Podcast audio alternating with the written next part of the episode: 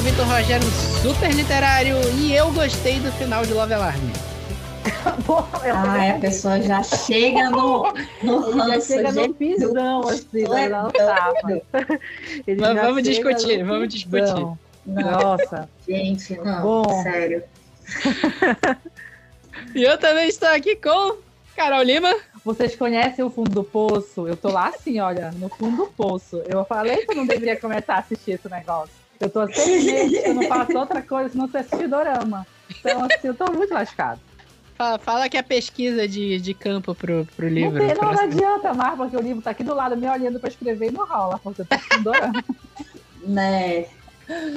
Ah. E também estamos aqui com Anne Magno. Tirei a minha vida para propagar a palavra santa dos doramas e convencer o máximo de pessoas no meio do meu caminho. A Carol é a prova viva, tá? Olha. Carol. Não e tá posso tá levando... dizer o Vitor, porque o Vitor já chegou a assistir alguma coisa antes daquele dia que o Vitor assistiu o dorama lá na casa dele. Sim. Vem já anos pra mim, né? Tu saiu levando uma galera aí. É isso. Tu saiu é. Isso é verdade. Sim, hoje vamos fazer um episódio totalmente dedicado a indicar doramas. Vou falar que fazer das coisas que a gente mais gosta, fazer umas indicações dos melhores, brigar sobre eles, provavelmente. Mas é isso. Tudo Jesus. isso e muito mais. Jesus, né? Tudo isso e muito mais depois do nosso recado.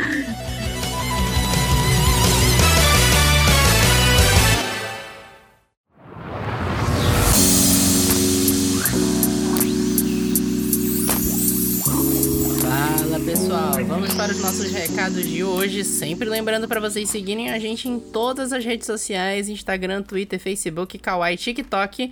Procura lá por arroba superliterário que vocês sempre vão achar a gente. E vocês sabem, né? Conteúdos diferentes para cada rede social.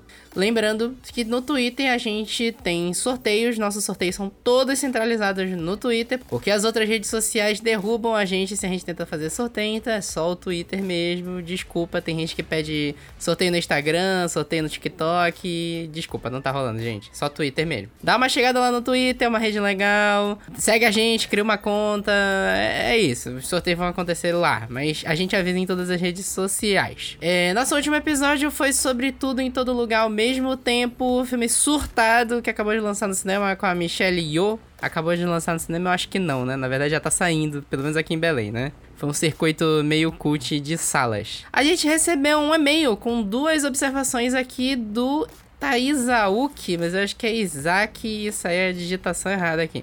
Isaac Ribeiro. Ele deu duas dicas aqui pra gente. A primeira é que ele achou que a gente. que era a referência mais óbvia. A gente citou tanta referência desse filme. E a mais óbvia de todas, de fato, a gente não citou. E ele mandou pra gente aqui, que é Matrix, né? Matrix que tem uma cena de luta entre a atendente da Receita e a personagem da Michelle Yeoh, que é totalmente copiada da cena de luta do Neil contra o Morpheus. Então, assim, essa cena do personagem que luta artes marciais pulando em câmera lenta para lutar contra outro adversário, né, que é o que tem no Tudo e Todo Lugar ao mesmo tempo, ela é. Acho que ela é mais conhecida, talvez, pelo filme do, do Matrix, com Keanu Reeves. Mas ela é um clichê de filme de artes marciais. Aí eu não sei dizer de fato se a referência dos The Daniels foi Matrix mesmo. Ou se foi de repente, algum outro filme de artes marciais. Eles citaram bastante filmes de artes marciais. Os próprios filmes de artes marciais da Michelle Yeoh são referenciados no filme, então não sei. Mas fica aí a, a, a ideia, né? Talvez tenha sido Matrix mesmo. Outra coisa que ele cita aqui no e-mail é sobre o outro ator, o ator que faz o esposo da Evelyn, que é a personagem da Michelle Yeoh, que é o Ke Kwan que é o Waymond. O ator Ke Kwan, né? Ele é o mesmo ator, aquele garotinho do Indiana Jones e o Templo da Perdição, que é o Indiana Jones 2, que é um prequel que passa um pouco antes do Caçadores da Arca Perdida. E é, eu, eu juro que eu li esse e-mail e fiquei pensando assim, não, não é possível. Não é possível.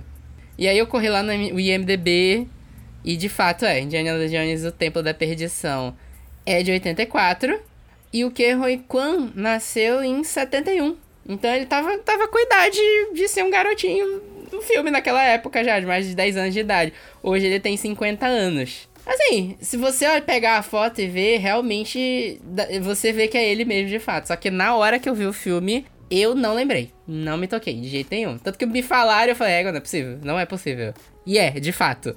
Ele é o garotinho do filme.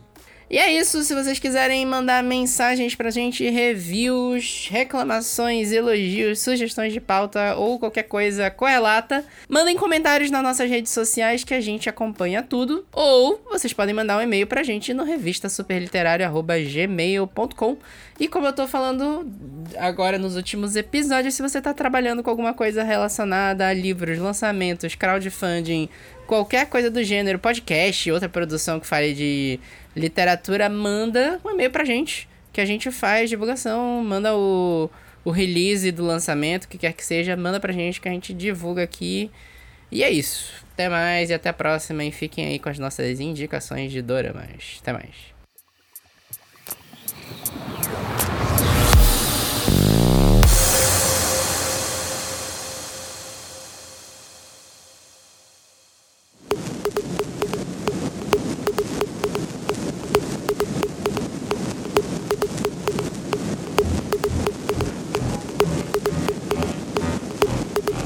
Então tá.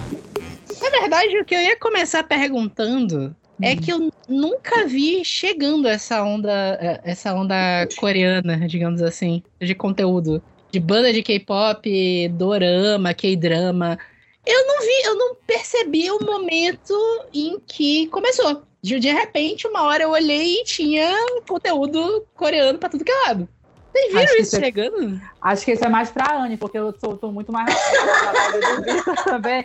Porque eu não vi, eu sabia, eu te- tenho amigos, a Anne é prova disso, que, que assistem há muito tempo, é, consomem cultura coreana há muito tempo. E eu sempre fui muito reticente, porque não por outra coisa. Eu me conheço, eu sou uma pessoa que quando eu entro de cabeça numa coisa, eu esqueço tudo que tá em volta. Então, assim, eu, então eu sempre fui muito reticente para isso. Mas eu sempre acompanhava os meninos que sempre escutaram, assistiam, então também não sei da onde veio, como veio, né? Então, é, eu já consumo há muito tempo. Eu comecei a consumir cultura, cultura no geral, cultura coreana no geral, quando eu tava com 15 anos. Eu tô com 34. então, é, é, vou fazer 35 esse ano, vai fazer 20 anos por aí. E mais uns quebrados que eu não vou contar. e eu tô consumindo isso. Mas assim, para mim, começou com, com a era de prata, assim, digamos, da, da, do K-pop, assim, digamos. Eu não cheguei com as, ban- as primeiras bandas de K-pop e tal, mas eu cheguei, é, eu fui introduzida nesse universo através de uma banda, é, uma amiga minha que me, me viciou, me pediu para assistir um clipe de uma banda chamada DBSK, DVXQ, que, que é um- era uma banda da Era de Prata, se eu não me engano, na Coreia.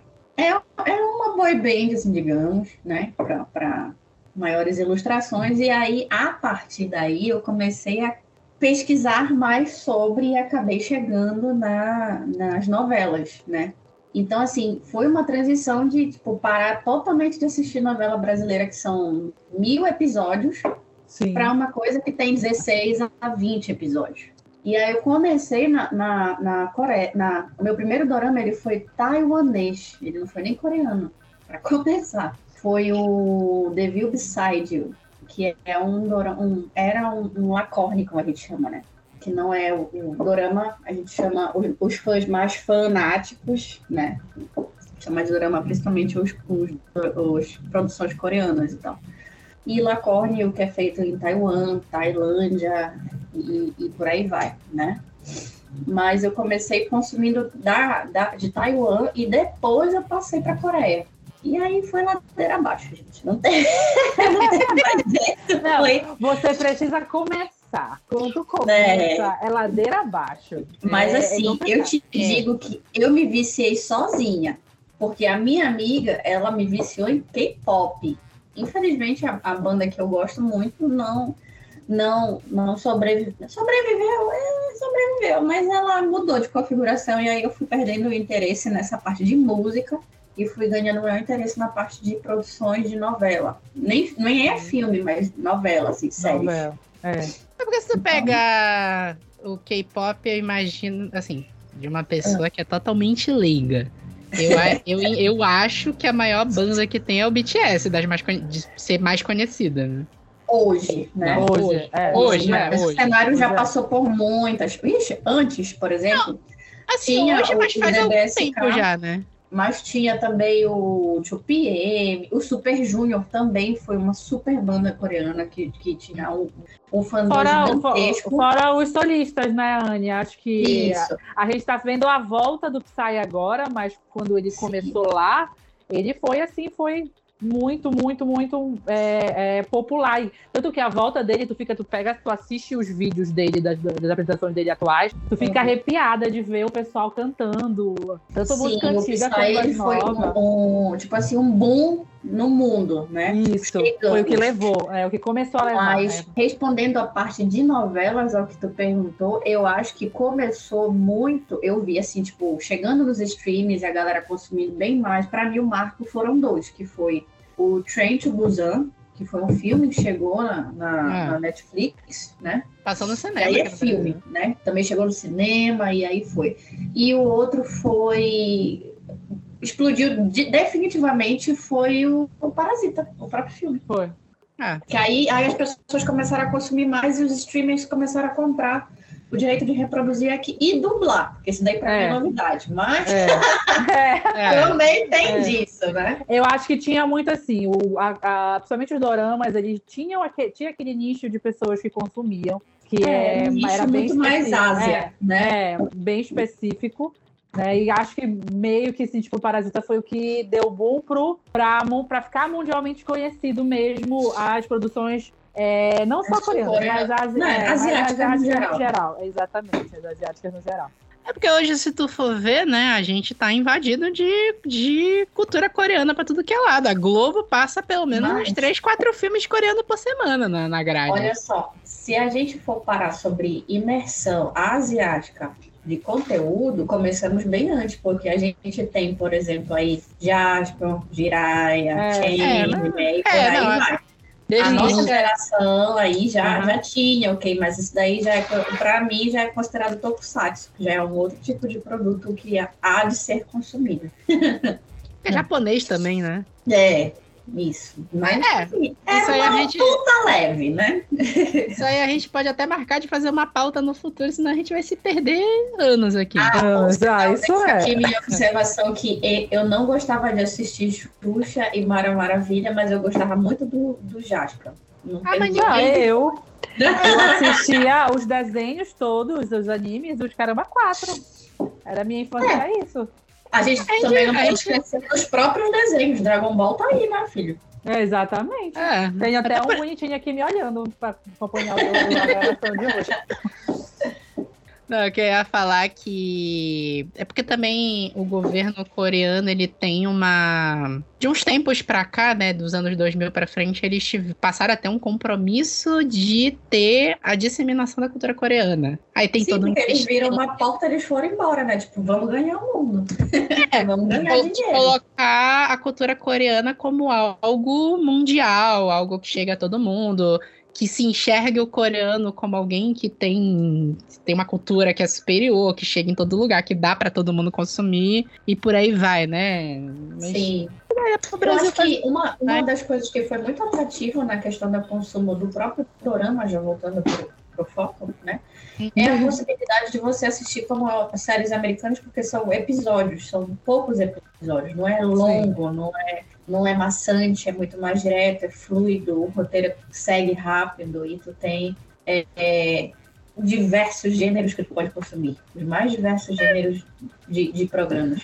Assim, é, é uma coisa que me chamou muita atenção, porque assim, não só você vai consumir diversos gêneros em, em, em produções diferentes, mas você vai consumir diversos gêneros na mesma produção. Às vezes Sim, você tá é. assistindo um que é super drama, do nada um episódio tu tá rindo, no outro tu tá chorando, no outro tu queres matar o outro que tá, tá ali junto. Então, assim, eles, é. eles têm essa liberdade criativa de te levar em vários gêneros. É uma montanha russa, na verdade. É uma montanha russa. Agora, sim, eu tô vendo muito mais nas produções nesse período pandêmico para cá, que assim, é essa montanha russa, só que mais brutal, mais, mais latente. Que é tipo assim, a gente tem agora no, na Netflix um programa chamado Tomorrow, Sim. Que, por sinal, fica a observação aqui que algumas pessoas podem ter sensibilidade a alguns assuntos do, do dorama, né? Então vale Sim. pesquisar antes. E aí, o Tomorrow, cada episódio é, é, é uma doída no coração diferente. Porque trata um assunto de, um pouco diferente. Tomorrow e chocolate. Também. Chocolate te enrola bastante. Tu acha que é um romance amorzinho e tal, mas assim, é um choro por episódio de um. É muito. Eu, eu não tava esperando. E eu, eu acho Uhum. eles bem parecidos quanto a esse tipo de drama, assim, sabe? E os dois Cara, têm na Netflix, eu- eu- então, assim, pode eu- cair de. É, de- só pesquisem antes de É, assistir. Por exatamente. favor. Agora É, sim, tá aí uma coisa que eu sempre fugi em todos esses anos de, de consumo de, de produtos de doramas. Choro. Tu vai, só tem um dorama que até hoje eu falo pra Deus e o mundo, se você não quiser chorar, se você não quiser sofrer, então assista. A Carol tá aí, eu falei, o, o- o Ah. Everton tentou fazer ela assistir, eu falei, olha, não vai por aí que não é bem assim o papo.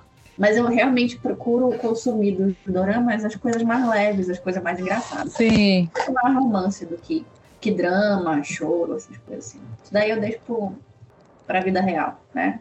Mas tu falou isso do dorama ser mais rápido, mais fluido, e, e pior é que o primeiro meu da, da lista aqui foge de tudo isso.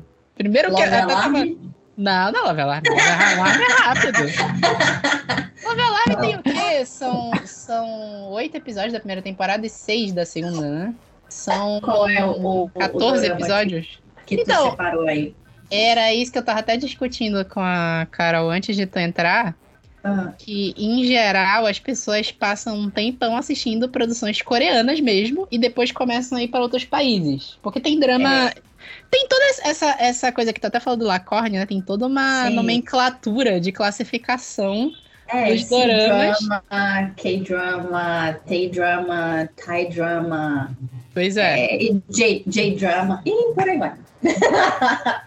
Mas, tipo assim, eu vi alguns doramas já e já parti para um chinês. Ô! Nossa, É, Ashes of corajoso. Se pre- Como é o nome? Ashes of Love, Cinzas do Amor. Co- Ai, Vitor, pelo amor de Deus, como é que tu assistiu isso, gente? Eu tô assistindo, eu não Fala terminei ainda. comigo, entendeu? Fala comigo antes de assistir um negócio desse. Cara, aí vamos fazer um parêntese, porque doramas chineses não são a referência nesse papo aqui agora. Por É, não. É. Uma, se tu pegar dorama chinês de época, pode preparar a fábrica de papel higiênico e lentes, porque tu vai te acabar de chorar. Não tem como. Dorama chine... é, drama chinês de época, pode contar que não vai ter um... nem sempre tem um final feliz. Acabou, né?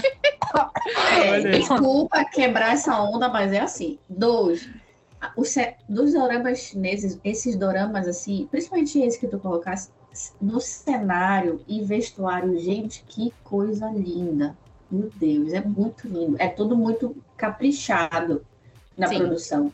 Agora, doramas chineses, eu, eu, eu desconheço, ou melhor, eu não tô conseguindo lembrar agora, um dorama que tenha seguido a regra dos 20 episódios. Porque Exato. eles são longos, mas não chegam É. a ser uma novela brasileira ou mexicana. Eu acho que chega uma novela mexicana. Porque tem novela Não, mexicana assim, que não. quantidade o... de episódio e quantidade de episódio. Não, eu tô falando E disso, mas drama tem, assim, drama assim. Tá, porque tem novela mexicana de 70, 80 episódios. O Ashes tem, of Love... Netflix, tem na Netflix um de quase 200, meu filho. Eu sou traumatizadíssima. É, é. Não, mas Ash- Ashes of Love são 69 episódios de 1 hora e 20. Ah, yeah. É, Será que você. Você aceitaria ser a minha senhora? Porque, se eu não me engano, Ashes of Love tem, tem um, um cunho de uma lenda lá. Ele é baseado em alguma coisa. Eu não tô conseguindo lembrar agora. É, tem Mas uma ele, ele, lenda... ele é o- tem, ele tem um fundo de história. Então. E também é, é muito mais comum pegar um dorama chinês longo assim do que um dorama chinês curto. Ele não. Ele tem. Eu sei que ele tem uma tradição de uma lenda cultural chinesa lá. Não vou saber explicar, não me aprofundei nesse nível. Mas, assim, ele é uma. Basicamente é uma história de triângulo amor- amoroso. Que tem uma personagem que é a deusa floral. Aham. E ela é, ela é filha de uma, de um- de dois Uma deuses. deidade. é, Ela foi uma deidades. deidade. E a mãe dela, no leito de morte, dá uma pílula que fará com que ela nunca se apaixone. É, ela Mas faz tipo a Malévola, só que versão uma, não tão feliz assim. A intenção dela não era ruim, até onde eu Era entendi. proteger ela. Mas Pra é proteger ela. tava, tava num momento muito doído, né? É, Ela, foi, ela se sentiu traída pelo pai da. e aí tem dois irmãos celestiais, que é o irmão do fogo e o imortal da noite, que eles vão disputar o coração dela mesmo assim. Só que assim, é tipo resumir novela da Globo. Porque são 65 núcleos diferentes. Tu tem esse núcleo principal, que é a história. É, é exatamente igual uma novela da Globo, só que são 69 episódios, não são os seus 200 e tantos, como é uma novela que vai durar 6, 7 meses na Globo. Sim. São 69 episódios e tem essa linha de pensamento principal, que é meio um triângulo amoroso, mas ela não quer ficar com nenhum dos dois, ela conhece os dois assim meio por acaso, e aí tem uns mistérios por trás e por aí vai. E ao mesmo tempo tem outros núcleos que se interligam ou não. Tem uns núcleos que são super isolados também, pelo menos ainda não cheguei no ponto que eles se encontram, ainda não terminei. Mas o que super me chamou a atenção foi isso que a Anne falou. O figurino é muito bonito. Sim. E é, um, Sim. e é uma série de fantasia mesmo. Que vou te falar. Pra Ah. ti, que gosta de jogos também, tu tem esse- esse lado gamer também, tem um outro dorama na Netflix chamado Love 020. Tu já viu Já, isso? já me indicaram. Tá até Pois salvo é. aqui na lista. Porque, assim, ele é um C-drama, ele é o meu C-drama favorito da vida, assim. Eu já assisti ele pelo menos cinco vezes. Uhum. E aí, o que acontece? Tem esse visual todo, só que em vez de ser de época, é contemporâneo e é dentro de jogos, tipo LOL, entendeu? Então aparece os atores vestidos com aquela armadura toda da, da, da tribo, do clã que ele faz parte, e aí eles vão pra porrada e aparecem altos cenários, é, é muito bonito também. Eles têm esse capricho, sabe? Os doramas chineses. Mas cada um do- da, da parte da Ásia que produz os doramas que a gente consome, eles têm algumas diferenças. O chinês, ele nunca vai ter, ou eu, eu não lembro agora também, um, dora, um, um C-drama que tenha só um casal principal. Geralmente são três ou quatro, se eles estiverem muito inspirados. É um pouco mais longo que a maioria das produções e tem até quatro núcleos românticos. Então, às vezes, tu vai ter um episódio que tu não vai ver o casal principal, tu vai ver o terciário, o secundário ou o quarto. E aí é o desenrolar daquele romance ali, né? Então, Mas é bem, é demora bem pouco novela da. Globo mesmo. Que É. Isso acontece em novela da Globo. Sempre tem o casal principal, o casal mais importante, personagem principal, e às vezes tu não vê ele no episódio. Às vezes tá Sim. tendo um drama, drama maior numa outra núcleo, e tu vai passar esse episódio inteiro naquele núcleo. Sim. Aí É, é, falar. o, o chinês ele tem essa particularidade mesmo. É, O, e- o, do Taiwan, ele tem até dois às vezes. E as produções chinesas têm essa pegada mais de fantasia mesmo. A maioria dos doramas que me indicaram chinês é de fantasia. E Ashes of Love, assim, é, é fantasia total, né? Tem essa coisa que eu Sim. falei dos deuses, lendas chinesas e por aí vai. E eu vou te falar que tem uns efeitos especiais aí que batem Marvel fácil. Marvel DC, os filmes que a gente tá acostumado aqui no, no, no Ocidente. Vou te falar, é muito mais bem feito. E eles têm 50 centavos por episódio, diferente desses filmes milionários que a gente tem aqui. É, mas é como eu tô te falando, os chineses são extremamente caprichosos nesses, É, os né, caras são nesses bons. cenários e vestuário e tudo. Eles Então, têm- é, é visível. Eles têm essa tendência um pouco do exagero também, né? De, de ser uma coisa mais caricata. Quer dizer, eu não sei se pra eles é caricata, né? Pra gente aqui acaba sendo um pouco caricato. Porque, por exemplo, nem é tão intrínseco ao tema, mas não sei se- eu não sei se chegou em vocês esse filme indiano que tá fazendo sucesso na Netflix agora, que é o RRR. Dá não, dá não Dá assistir, não, mas eu já vi, tá na minha lista. É, que é um filme de ação, e aí tu vai ver o que, que é um filme de ação super estrelado indiano, e comparar com o que a gente vê num filme de ação aqui, tu vê que é um filme bem mais surtado. Tem a, a- cena que Você ficou mais clássica, que é do cara pulando com os animais, né? Que a gente pode fazer um podcast só de dicas indianas também, porque eu estou consumindo esses produtos. É. Então, cultura indiana é outra coisa que é sem volta também, tu, tu vicia. É, já foi embora. Já, esse bonde meu já partiu. O meu não digo que partiu porque eu tô meio assistindo tudo ao mesmo tempo, né? Então, eu, eu, eu consigo fazer esse multitasking de, de ver coisas multiculturais ao mesmo tempo. Às vezes eu fico, eu, eu me sinto um pouco assim, tipo, ah, não, quer, não tem, não estão produzindo nada que eu goste no momento, então eu vou para outro país explorar um pouco mais da cultura alheia. Entendeu? É. Assim, pesquisa sobre produções daquele país. Aí eu acabo achando umas coisas legais. Já desse assisti uma novela russa. Eu já assisti, eu já assisto novela turca mesmo, faz parte. E aí agora eu tô na indiana. Ah, eu tô aqui ainda falando porque a minha única experiência com o C-drama foi péssima. Então, assim, eu não gosto nem, nem de lembrar. Eu não sei nem como eu cheguei até o episódio 16, mas tudo bem. Nossa. Tem gente que. Agora eu lembrei da Carol falando. Tem gente que não gosta de sair da, do- dos doramas coreanos por causa da sonoridade da, da língua dos outros países. Já vi muita gente falando, não assisto C-drama porque eu não gosto de ficar escutando. Eu não me adaptei, não é nem gostar, Não, foi difícil. Foi difícil Com a adaptar. sonoridade né? da língua. É, é, foi Então. difícil adaptar. Eu não me adaptei porque eu vejo dublado. Ah, Ah, tá. ah, tá. Infelizmente, nem verdade. todo dorama Ah. tem dublado, né? Infelizmente. Então, o que que acontece? A língua coreana é uma metralhadora. Eles falam 60 palavras por frase. Eu, Eu não consigo ler falam- a legenda. Não Eu acho que consigo. eles falam como se estivesse com um bombom na boca, assim, sempre sabe quando com a boca cheia de comida rolou assim. Eu acho que eles falam, engraçado. Eu não consigo ler a legenda a tempo. Eu tenho que ficar parando, lendo a legenda e prosseguindo se eu ver legendado. Aí o que que acontece? Eu passei a ver dublado com a legenda pra conseguir entender direito. Ah, entendi. Aí, isso que eu não entendi, porque o Ashes of Love é totalmente fora da curva, que não tem dublado. É em chinês mesmo. Só que o chinês eu consigo ler a legenda. É, É, eu não. Um papo pouco mais lento. a própria Netflix botando doramas dublado ganhou outro nicho Outra de, dimensão, de pessoas é. assistindo. Por exemplo, É verdade. eu tenho uma tia de 71 anos que ela dizia: Eu não vou ficar lendo legenda porque é muito rápido. Aí veio, veio alguns doramas no Netflix, aí veio dublado. Eu falei: Olha, tá dublado. Aí ela foi e assistiu. Aí ela já ganhou mais um, porque agora ela gostou, né? Então, então tem isso também. Ah, yeah. É, Será que você. Você aceitaria ser a minha senhora? Tá, vamos Vamos, lá. Carol, que eu estou curiosa. Não, o primeiro não é mistério. Eu acho assim, eu tenho, é, tenho algumas coisas que são meus comfort, né? Eu tenho vontade de voltar para ler. Eu tenho alguns livros que eu já li 50 mil vezes.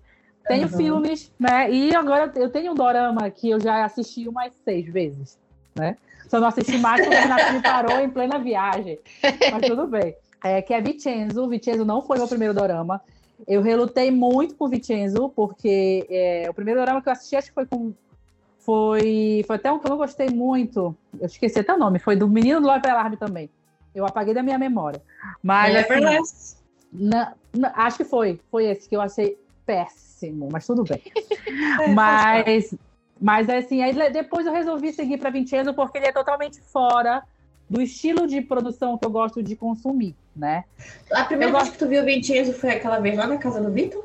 O primeiro episódio foi. Ah, O primeiro episódio foi. E assim, eu assisti a primeira vez Vincenzo dublado, porque quando eu comecei a assistir Dorama, eu botei na minha cabeça assim, só vou assistir dublado, só vou assistir o que tiver dublado, não vou assistir nada legendado. Hoje eu já, eu já- hoje eu já assisti uma vez dublado e as outras cinco vezes tudo legendado. Então, assim, porque eu precisava ver a voz dele em coreano falando italiano, que é a melhor parte. Né? melhor fase. Não, assim, acho que o que me chamou muita atenção no Vincenzo, além do da trama, porque exatamente foi como eu falei ainda agora. Ele vai passar por vários gêneros do. é, de, de vários gêneros de, de assim, dentro de um só. Porque tu pensa, ah, tu pensa, ah, é um, é um dorama sobre máfia, ele é um mafioso, ele é um coreano que foi criado na Itália, tem uma, é, vem de uma família poderosa da máfia e tal, tudinho vem, volta pra Itália. Aí você já pensa que vai ser, tipo, é, morte e sangue do primeiro ao vigésimo episódio, né? Mas que não é isso que acontece, porque ele consegue te prender com vários núcleos e consegue te prender com vários gêneros de, de, de drama, assim, que você, uma hora você tá vendo ele matar um aqui, ensanguentado, todo ensanguentado, no próximo episódio tu tá rindo com o outro o núcleo da, do prédio lá que, que, que é maravilhoso também, que faz as loucuras dele, até que o próprio protagonista tentando roubar, é, é, pegar o ouro dele de volta, né? Mas assim, eu acho que é, por passar por esses diversos gêneros, o Vincenzo ele me ele me conquistou assim. Eu, não é o melhor que eu assisti desde que eu comecei a assistir, mas é aquele dorama que quando eu ah, eu quero assistir alguma coisa, mas eu não sei o que eu vou assistir. Vou assistir um episódio de Vincenzo. Vou assistir o um episódio tal de Vincenzo que tenho vontade. vou assistir tal é. coisa assim porque ele, ele me, me, me, prendeu, assim. Porque exatamente eu tinha, eu não gostava muito do som de Ki. É, se não foi as meninas me fazendo assistir Descendente. É, eu não. Eu, eu tentei, gente, eu tentei. mas assim, eu gostei, mas eu acho que ele me. É, por, por, por ser um personagem um pouquinho mais maduro e ser muito parecido com um estilo de livros que eu tenho aqui, que é um dos meus livros que eu gosto muito, que é O Cisne e o Chacal, que eu, eu assisti Vincenzo eu vi o Cisne e o Chacal na minha frente, assim, como se tivesse sido é, produzido totalmente ali. Então, assim, Cisne e o Chacal, que tu já indicou aqui no podcast, muito eu já atrás. Indiquei, já indiquei muito esse livro aqui. Então, assim, aí eu gostei muito. Acho que foi, foi, foi. Eu, eu me surpreendi por ter gostado. Porque eu acho que assisti tinha dois dias. Eu sou uma pessoa. Ai, eu, não eu, não, eu não sou controlada. Eu já falei, eu não posso ver essas coisas porque eu não sou uma pessoa controlada. Então, eu não sei assistir um episódio por dia. Então, assim, eu consumi, consumi, consumi. Quando eu vi, eu tava. Terminei, eu fiquei assim, e agora? O que, que eu vou assistir de novo? Vou assistir Vincenzo dublado agora. Eu vou assistir de novo é, dublado. Eu tô vendo assim. dublado. Então, assim, e, e o que me impressionou também foi que, tipo, ele foi todo gravado no meio, assim, da pandemia. Então, assim, a maioria das cenas que teoricamente seriam gravadas na Itália foram gravadas em CGI. Então, assim, os CGI, quando vê o, o, os bastidores da série, assim, tu vê o CGI muito bem feito. Muito bem feito. Que eu fiquei muito surpresa. Porque a gente é acostumada com umas coisas meia boca, né, Vitor? Então, assim, quando a gente pega umas coisas bem feitas, a, gente, a gente fica assim surpresa. Mas assim, eu gostei muito, as cenas de luta, é, a, os enredos, assim, tipo, porque querendo ou não, cada episódio é uma coisa que eu achei muito parecida com The Witcher. Porque, assim, tipo, cada episódio, primeira temporada de The Witch, é claro, porque a segunda a gente não comenta. Mas, assim, primeira É assim, tipo, cada...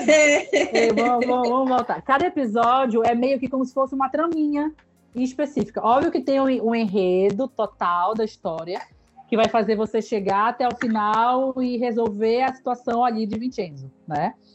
Mas cada episódio você vai ter um enredo específico para eles solucionarem alguma coisa especificamente, para eles seguirem para o final da história, né? Então, assim, tem aquele vilão, aquele, aquele vilão que você não espera quando é, a, é, você descobre quem é, né? Porque é uma, querendo não é uma surpresa. Ele não tem pena de matar os personagens durante a série, então assim você não tem que se apegar com os personagens dos primeiros episódios, porque ele vai matar durante a série mesmo e até o final. E assim, é, eu fiquei muito surpresa e eu gostei muito, muito, muito mesmo. É, é, quando o Dom me pergunta assim, tá, o que, que eu assisto? Eu nunca assisti Dorama, o que, que eu assisto? Vai assistir Vincenzo. Eu falo assim, vai assistir Vincenzo e depois a gente conversa. Eu só falo assim. É, o Vincenzo tem um negócio de. Eu acho que funciona para todo mundo. Porque ele, ele, mistura, ele tem uma mistura de gênero, né? Ele tem Sim. a coisa do, de ter uma história de máfia e tem. Tem uns episódios tem que romance, dá pra te encarar. Tem, é, tem romance. Tem a caça ao tesouro, tem o mistério é. de onde é que o tesouro tá, e quem são aquelas pessoas. Tem muita coisa ali. Tem muita coisa. É, eu ia falar que tem uns episódios que dá pra te encarar quase como episódio de série de advogado. Sim. Tem a mesma estrutura. Tipo Suits. Tipo é. É, tipo Law and Order.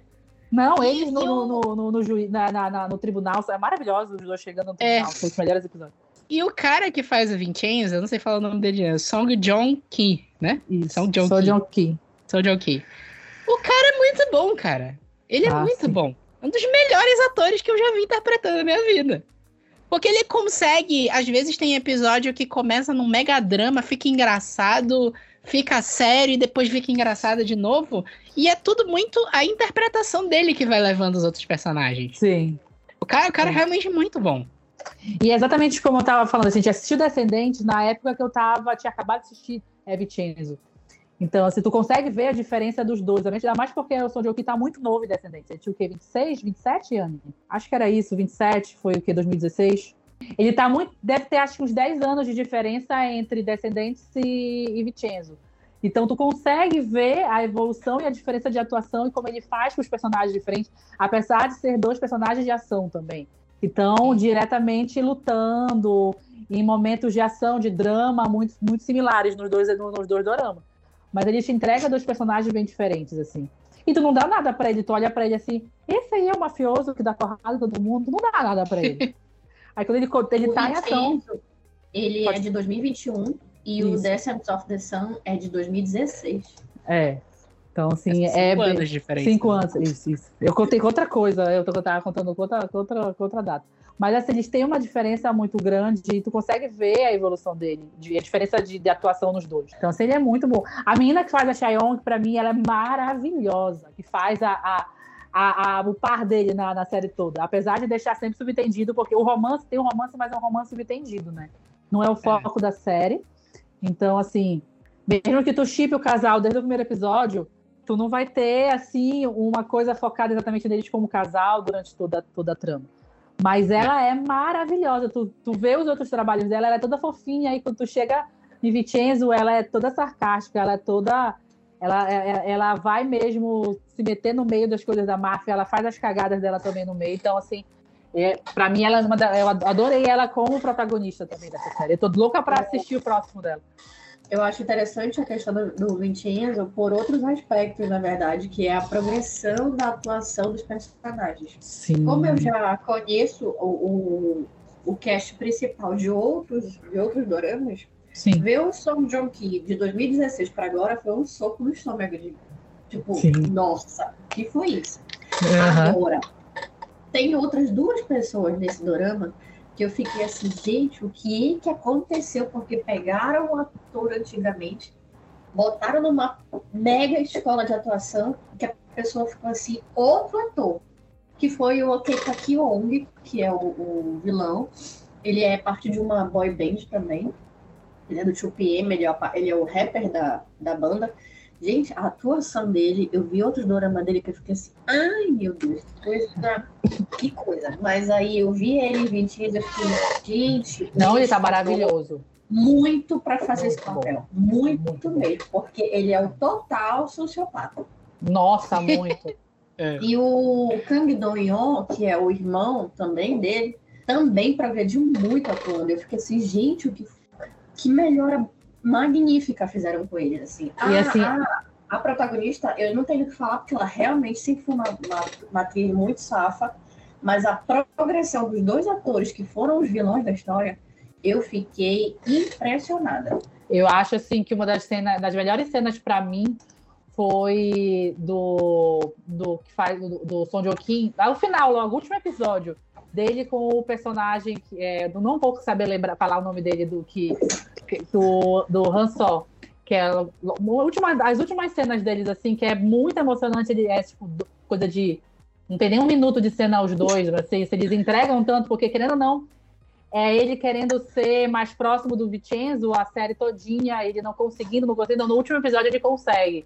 E é assim, uma Foi, cena bem, muito bem emocionante essa cena. Agora, forte, vamos assim. botar um parêntese bem aqui, Carol, porque quem roubou de fato a cena e quem salvou a, a, a- o pescoço de todo mundo não foi nem humano, né? Porque vamos Foi um conversar pombo. que existe um pombo nesse, Um pombo. que roubou muito a cena. Nossa. Assim, mas, gente, que Se ele não tivesse incrível. salvado o Vincenzo ali, não tinha mais final de série. Tinha acabado naquele, Não naquele tinha, não episódio. tinha mesmo. Então, uma palma pro pombo, porque Uma ele palma. salvou o pescoço de todo mundo. ali. Exatamente. Melhor mafioso da série foi o pombo. Verdade. Eu ia falar só um comentário que a Carol falou que, que ele até estranha um pouco o porte do Sojo Ki e a quantidade de, de porrada que ele dá nessa série, É. né? É. Mas isso, isso era isso que eu ia falar. Isso é um lugar comum de produção asiática desses personagens, não necessariamente. Dificilmente é um cara super bombado, né? Porque quando a gente vai ver um filme ocidental de super-herói, por exemplo, tu vai ter um Aham. Thor que é o Chris Hemsworth, assim, trincado de músculo. É. Harry Cavill, Superman é trincado de músculo também. Aí, um, tipo, uma produção que eu sou super acostumado de assistir, que é Super Sentai. Tu vê claramente a diferença de um Super Sentai para Power Rangers, que no Sim. Power Rangers sempre tentam colocar um Ranger vermelho mais mais forte, um Bombado. cara mais alto, mais bombado, mais musculoso, por aí vai. E no, no Super Sentai que é japonês, é sempre um cara mais magrinho. É o cara que tu menos porque- bota na conta ali de que ele vai dar porrada. Tem, tá aí um dos comentários que eu, quando as pessoas descobrem que eu sou dorameira, que eu sempre ouço, é impressionante. Ah, mas eles são muito parecidos ou iguais. Daí eu falo assim, gente, depois de um tempo tu vai diferenciando algumas coisas que tu começa a entender. Quem é chinês, quem é tailandês, quem é coreano, quem é japonês, tu vai aprendendo no decorrer da- do consumo da cultura, né? Assim como tu também começa a diferenciar os padrões de beleza de cada país e a língua. Às vezes tu tá passando, ah, tu viu uma placa assim escrita, tu sabe que aquilo é, é- alguns, alguns ideogramas são japoneses, são coreanos. Tu vai aprendendo, tu vai consumindo e tu, tu nem te É. percebe que tu tá consumindo aquilo e tu, tu já consegue identificar. Mas é, o, padrão, o padrão estático de beleza deles é muito diferente. Então, assim, Sim. a gente tem o, É. o, o DK2, K2, que é também um drama que tá na Netflix, que tem o guarda-costas lá, ele não é o, o- guarda-costas mais bombado do mundo, mas ele luta e senta porrada em todo mundo toda hora. É, exatamente. Ah, yeah. É, Será que você. Você aceitaria ser a minha senhora? Minha vez? Ai, meu Deus, eu É. sei nem por onde começar. eu acho que eu É. vou começar do mais antigo pro mais novo, né? Então É. tá, vamos lá que a gente vai falar agora do queridinho da Netflix, um dos, dos crushes das dorameiras, das dorameiras, que é o Le Mi Ho, né? Ai, Ah, já vi, né? Então, o Ho, para quem não, não, não, não associa o nome, é só você lembrar do Rei Eterno, que é um dos doramas da Ah, Netflix. Mas eu não vou falar desse dorama especificamente, eu só fiz a alusão para as pessoas lembrarem que é o ator, né? O, o rei da, da- do Rei Eterno, da Netflix, é um ator coreano- sul-coreano chamado Lemmy Ho. E o Lemmy Ho, ele tem um dorama que eu amo, é um daqueles comfort, consolo, assim, como a Carol disse, né, que de vez em quando eu volto para assistir quando eu tô de ressaca, de dorama ou de literária, que é The Great Dotton, que é também conhecido como Fate. Um dorama chamado Fate, que é um dorama de distopia, fantasia e épico. E contemporâneo. e tudo é antigo, hein? junto, 2012, né? né? Olha. Ele tem 24 episódios, ele foi lançado em 2012. Para começar, o, o- a treta da, do Dorama é assim: existe uma médica, ela tá numa convenção médica e ela é uma médica na parte estética. Ela gosta de trabalhar isso porque ela é aquela médica que pensa muito mais na, na ascensão dela dentro da profissão do que muita coisa, né? Certo dia tá tendo uma tempestade de raios e aí aparece um cara todo de armadura na frente dela, pega o braço dela, junta algumas coisas e sai carregando ela sem ela entender absolutamente nada. Esse cara de armadura, ele é o general de um exército de uma era muito antiga da Coreia, que é a, parte, tipo, de época, né? Ele entrou no, no- numa caverna para tentar achar um caminho para uma, uma, uma aldeia para conseguir uma médica para salvar a rainha dele, que tinha se machucado no atentado no meio de, uma- de um caminho para outra cidade. E nisso, de alguma forma, ele consegue atravessar do tempo passado ao tempo contemporâneo e, e ver que quando ela fala que ela é uma médica, ele sai arrastando ela para salvar a rainha dele, né? Uhum. Esse é o plot da história. Agora sim, é, a treta é um romance, obviamente, né? Um romance muito, muito, muito, muito, muito lindo, gente. Eu amo esse romance, meu Deus. Mas, assim, a, a treta toda é ela tentando se adaptar a uma era que não é a dela, que não tem internet, não tem celular, não tem computador, ela não tá perto de casa, não é tão, não tem as facilidades as comodidades do período contemporâneo. E ela conseguir conviver com esse general, que foi a pessoa que salvou ela, que de certa forma sequestrou ela. E eles juntos acharem uma forma dela voltar para casa. Só que essa caminhada do herói para poder achar o portal para ela voltar para casa, eles acabam se conhecendo mais e tal. Vocês sabem do que eu tô falando, né? É, e aí eles acabam é, tecendo essa jornada juntos e se conhecendo mais, assim, digamos. Os vilões. Agora se tem um pouco de fantasia, porque tem aquelas cenas tipo o Tigre e o Dragão, tem muita cena de espada, tem é, muita, muitos, muitos figurinos e cenários bonitos, mas a história como um todo ela é muito linda, porque o amor deles dois rompe os tempos. E a trilha sonora desse dorama também é uma daquelas hostes que a gente fica apaixonada. Até hoje ainda tenho ela no meu Spotify. De vez em quando eu ponho ela para escutar. Então, assim, a minha dica de hoje é o, o, o começo pelo, pelo drama chamado Fate. Também conhecido na, na, como The Great Doctor. Não sei se a Carol já viu esse. Acho que ainda não, ainda não vi esse. É, é, um- é um dorama contemporâneo épico, né? Mais ou menos. Ele foi realmente de 2012, mas ele é curtinho, ele só tem 24 episódios. Só. Só. Só. Não são os 300 da Galileia do dorama chinês, mas é, é- é- é- ele é mais- um pouco mais longo que o habitual, que geralmente é 16 ou 20 episódios, né? Ele é com a menina de Tomorrow, né? Eu, Tô é, vendo aqui. É com a ela é protagonista a, de a Tomorrow, né? protagonista de Tomorrow também. É, tô vendo aqui. Isso. Tô vendo aqui. É. Eu queria falar que é interessante esse negócio do Dorama ter 24 episódios e a gente dizer que é curtinho, né? Porque comparar com um, um é chinês que tem 69, né? Mas eu, assim, é isso que é interessante do Dorama. Dorama é legal. Porque eu lembro Uhum. de uma época que eu aguentava ver série de 24 episódios e aí depois não aguentei mais. Séries americanas, né? Aí Sim. passei para as séries, chegou no momento que as séries de três episódios estavam chatas. E chegou num ponto que eu fui ver aquela série da Marvel da Netflix lá dos Defensores, que são oito episódios e tava chato. Tem muito a ver com o roteiro, né? De ter Sim. um negócio pra te chamar a atenção, que os doramas sempre tem, né? Sim, sim. Eles têm, eles já começam te pescando. Assim. É, no primeiro difícil- já te lançam dificilmente umas tu- coisas é. pra te deixar curioso. Dificilmente tu vai ter aquele episódio barriga, sabe? Que não só é pra encher, pra não ter, não ter o que. é, Pra poder seguir pro próximo que vai ter algum plot muito importante. Dificilmente vai ter um episódio assim, um dorama. Sim.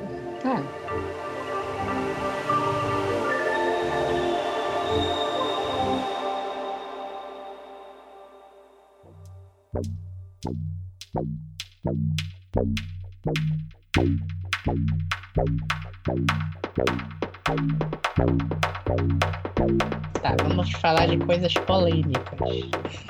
Ai, meu Deus, leva velho. alarme. Foi o primeiro dorama que eu assisti, Love Alarm.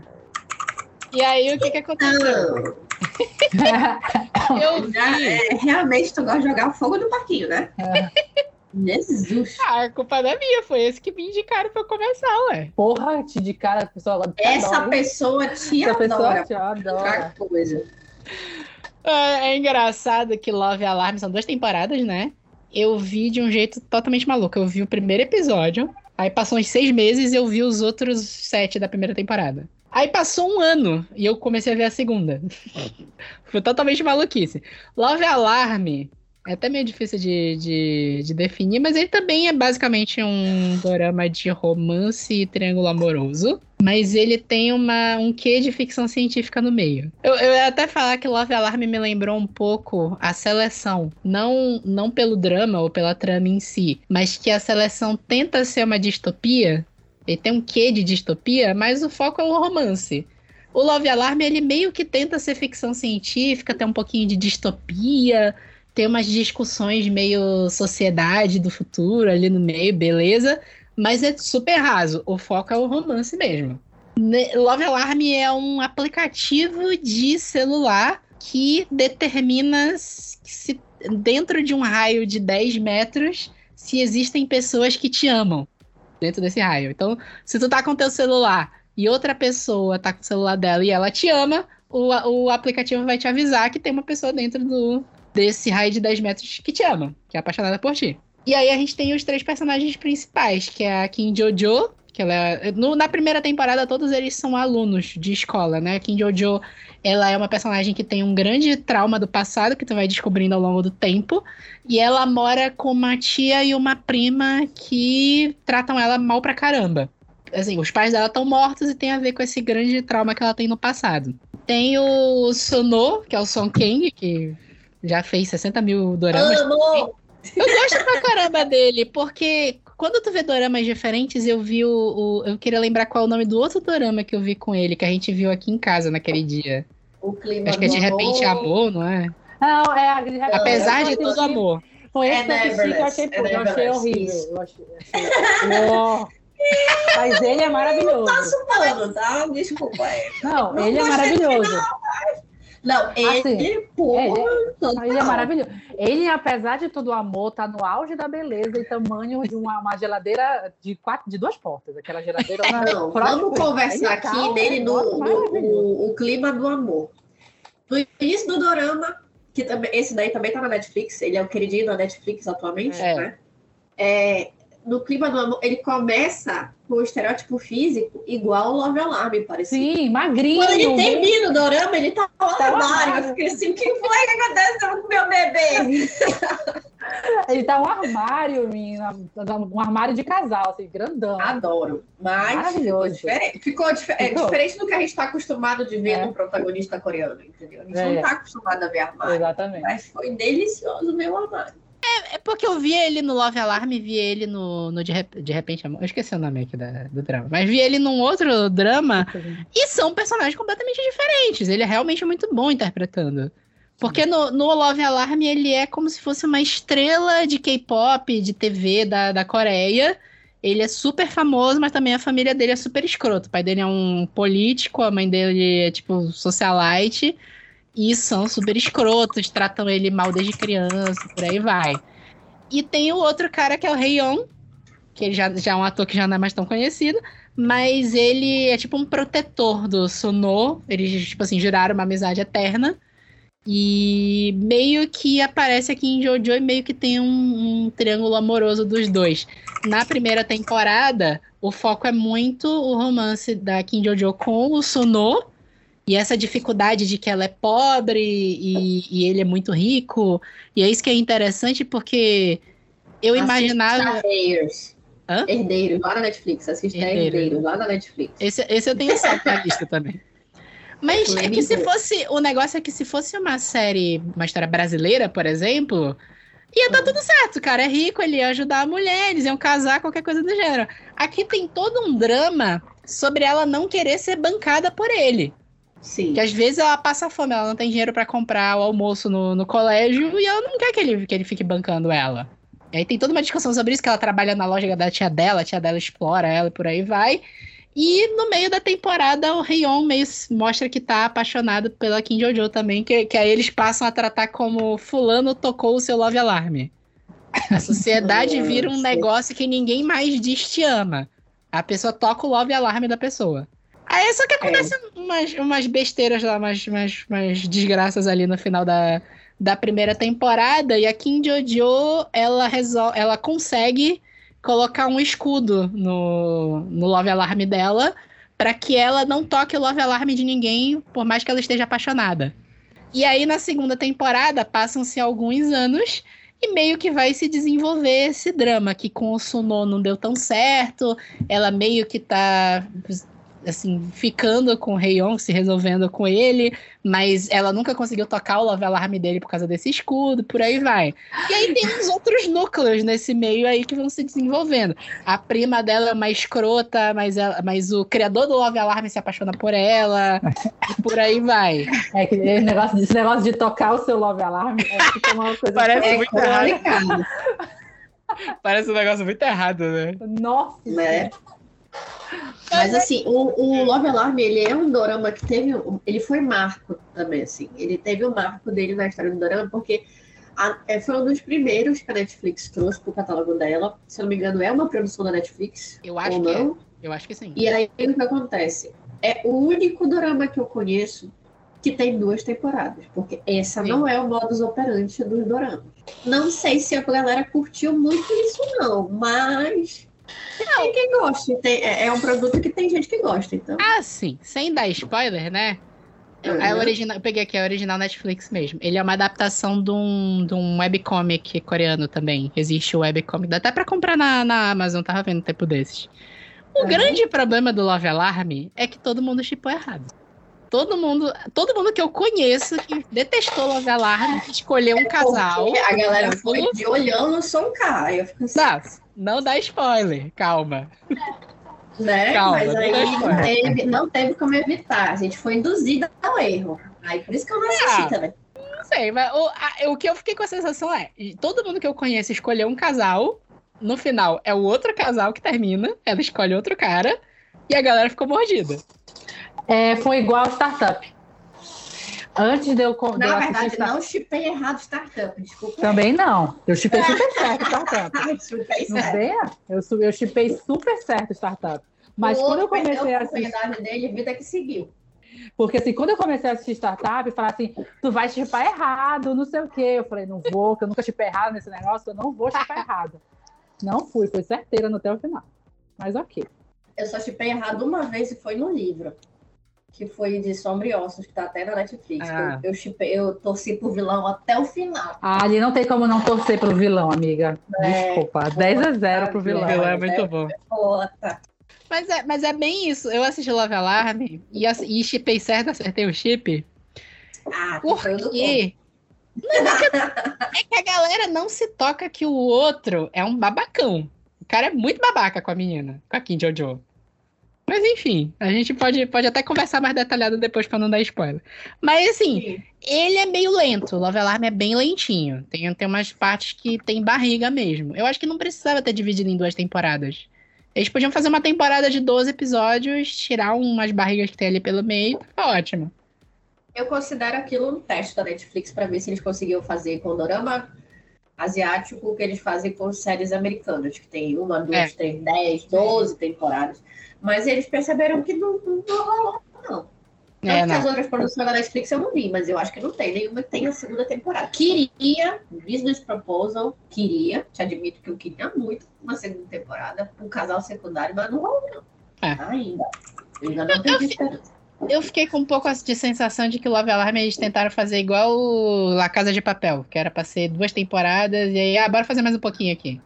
Porque a segunda temporada tem umas invenções ali que vão do nada pra lugar nenhum, que não ligam com a primeira.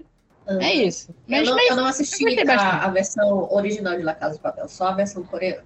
ah, por- eu ainda quero ver, ainda não vi. Assista, muito boa. Eu assisti. Eu tô na metade, não consegui finalizar. É porque ainda falta seis episódios, né? São, é É. 12, só saíram seis. E Sim. eu estou chipando nessa, nesse dorama, você não. É, Nesse- hum, é difícil não chipar. Yeah. É, Será que você. Você aceitaria ser a minha senhora? Continuar falando sobre Lemmy-Ho, porque não falar sobre Lemmy-Ho é meio difícil aqui no, Ai, lá vem, meu. Deus, lá vem É. ela falando do que eu não assisti. Ai, meu Deus. Ah, vai. Assim, Eu não é como eu assisti, falei eu me recusei a assistir, eu me recusei a assistir. É assim como eu falei pra Ania, já joguei lá no grupo e tudo. Teve muita briga de que não seria um dorama, mas eu vou jogar aqui por ser um- uma, uma Uma produção produção asiática, asiática no geral. É. Que é Pachinko. Pachinko Ai, Deus, é, foi o que, me, o que me introduziu à cultura asiática pensando como livro. Eu li Pachinko ano passado para um projeto com a Renata e com o Everton e foi assim um dos livros foi eu posso te, eu posso te garantir que foi acho que o melhor livro que eu já li na vida. Eu é, Pachinko para mim é é, é outra outro naipe, outra história de um livro e, eu, e assim tipo quando é um livro que se eu pudesse, eu não consigo reler por ser uma história forte, né? É uma diferente dos outros livros comfort que eu tenho, que eu pego sempre para folhear, para ler. Pachinko eu não consigo porque foi uma história que me marcou muito no momento que eu li ela. Então, assim, desde que eu comecei a ler Pachinko, eu comecei a, a amadurecer a ideia de eu começar a consumir um pouco mais cultura coreana. É, não a coreana no, no, no- no coreano em si, mas a asiática no geral, porque querendo ou não, o Pachinko ele se passa a maior parte dele no Japão. Mas ele vai contar a história de imigrantes coreanos durante a invasão do Japão à Coreia, do- na Coreia. Então, assim, você vai, principalmente mulheres, vai contar a história de mulheres imigrantes coreanas que vieram para o Japão nessa época. E o tanto que elas sofreram é, pra, é, até se é, conseguirem se reerguer ou não no Japão na época. E assim, você vai sofrer com elas desde o começo até a última página. E o Pachinko é assim. Só que, assim, é diferente dos outros dramas que é uma temporada, acabou e ponto. Pachinko a gente tem certeza que não vai ser só isso. Porque terminou a primeira temporada, não foi nem metade do livro. Assim, sabe? Não foi nem metade da história. Então, quando a gente chegou no episódio 8, Eu falei, tá faltando coisa aqui. E a gente, a partir daí, a gente teve certeza que ia ter mais, ia ter mais episódios, que e voltei mais uma segunda temporada, que foi confirmada a segunda temporada. Eu estou revoltado, revoltadíssima porque eles não foi indicada praticamente nada pro Emmy esse ano. Porque pensa numa série Sacanagem. linda. É uma série linda, de fotografia, de atuação. É, é, é muito bonito, muito bonito mesmo. Lemmy Ho, assim, ele tá o boto coreano. Maravilhoso o boto coreano, né? Porque ele tá num terno branco. Se ele pudesse estar naquele terno branco do primeiro ao último episódio, ele ia estar magnífico do primeiro ao último episódio. Ele é o vilão, né? É o vilão, o antagonista na história. No livro, assim, ele, não, ele tem uma participação importante na história, sim, principalmente pela história da Sunja, do, é, como ela decide ir para o Japão. Ele é, um, é, é um, a pessoa responsável por essa decisão que ela tomou. E ele não é, só que ele não tem muita, ele não aparece tanto no livro, que na, na, na série eles deram muita importância, porque querendo ou não, o Lemmy Ho é um dos poucos nomes de peso é, do, do, do das, da, dos, dos, atores da, da, da, série em si. Mas assim, tipo, ele fez o que era previsto, é, o que era preciso que ele tivesse é, fazer na série, assim, foi muito bem feito. Não é protagonista, todo mundo tentou colocar ele como protagonista da história, mas ele não era. Eu acho que dava para deixar ele no segundo plano como o livro deixou. Mas assim, as três fases da Sunja, que é a personagem principal da história, ela criança, ela jovem, ela e ela já mais madura, que é retratada na história, assim, não tem como tu não chorar assistindo as três fases. É um dorama muito lindo de se assistir, triste. Ele, ele é muito triste, ele não tem diferente dos outros. Tu não vai ter um alívio cômico na história, assim, vai ser sofrimento do primeiro ao último episódio. E assim, mas assim, tu consegue entender tudo que essas mulheres passaram, tu consegue entender como foi essa vida desses imigrantes e como eles sofreram nessa, nessa época, assim. Então, assim, é lindo, é lindo, é lindo, é lindo. Quem tem estômago para assistir, eu super indico. Super indico mesmo.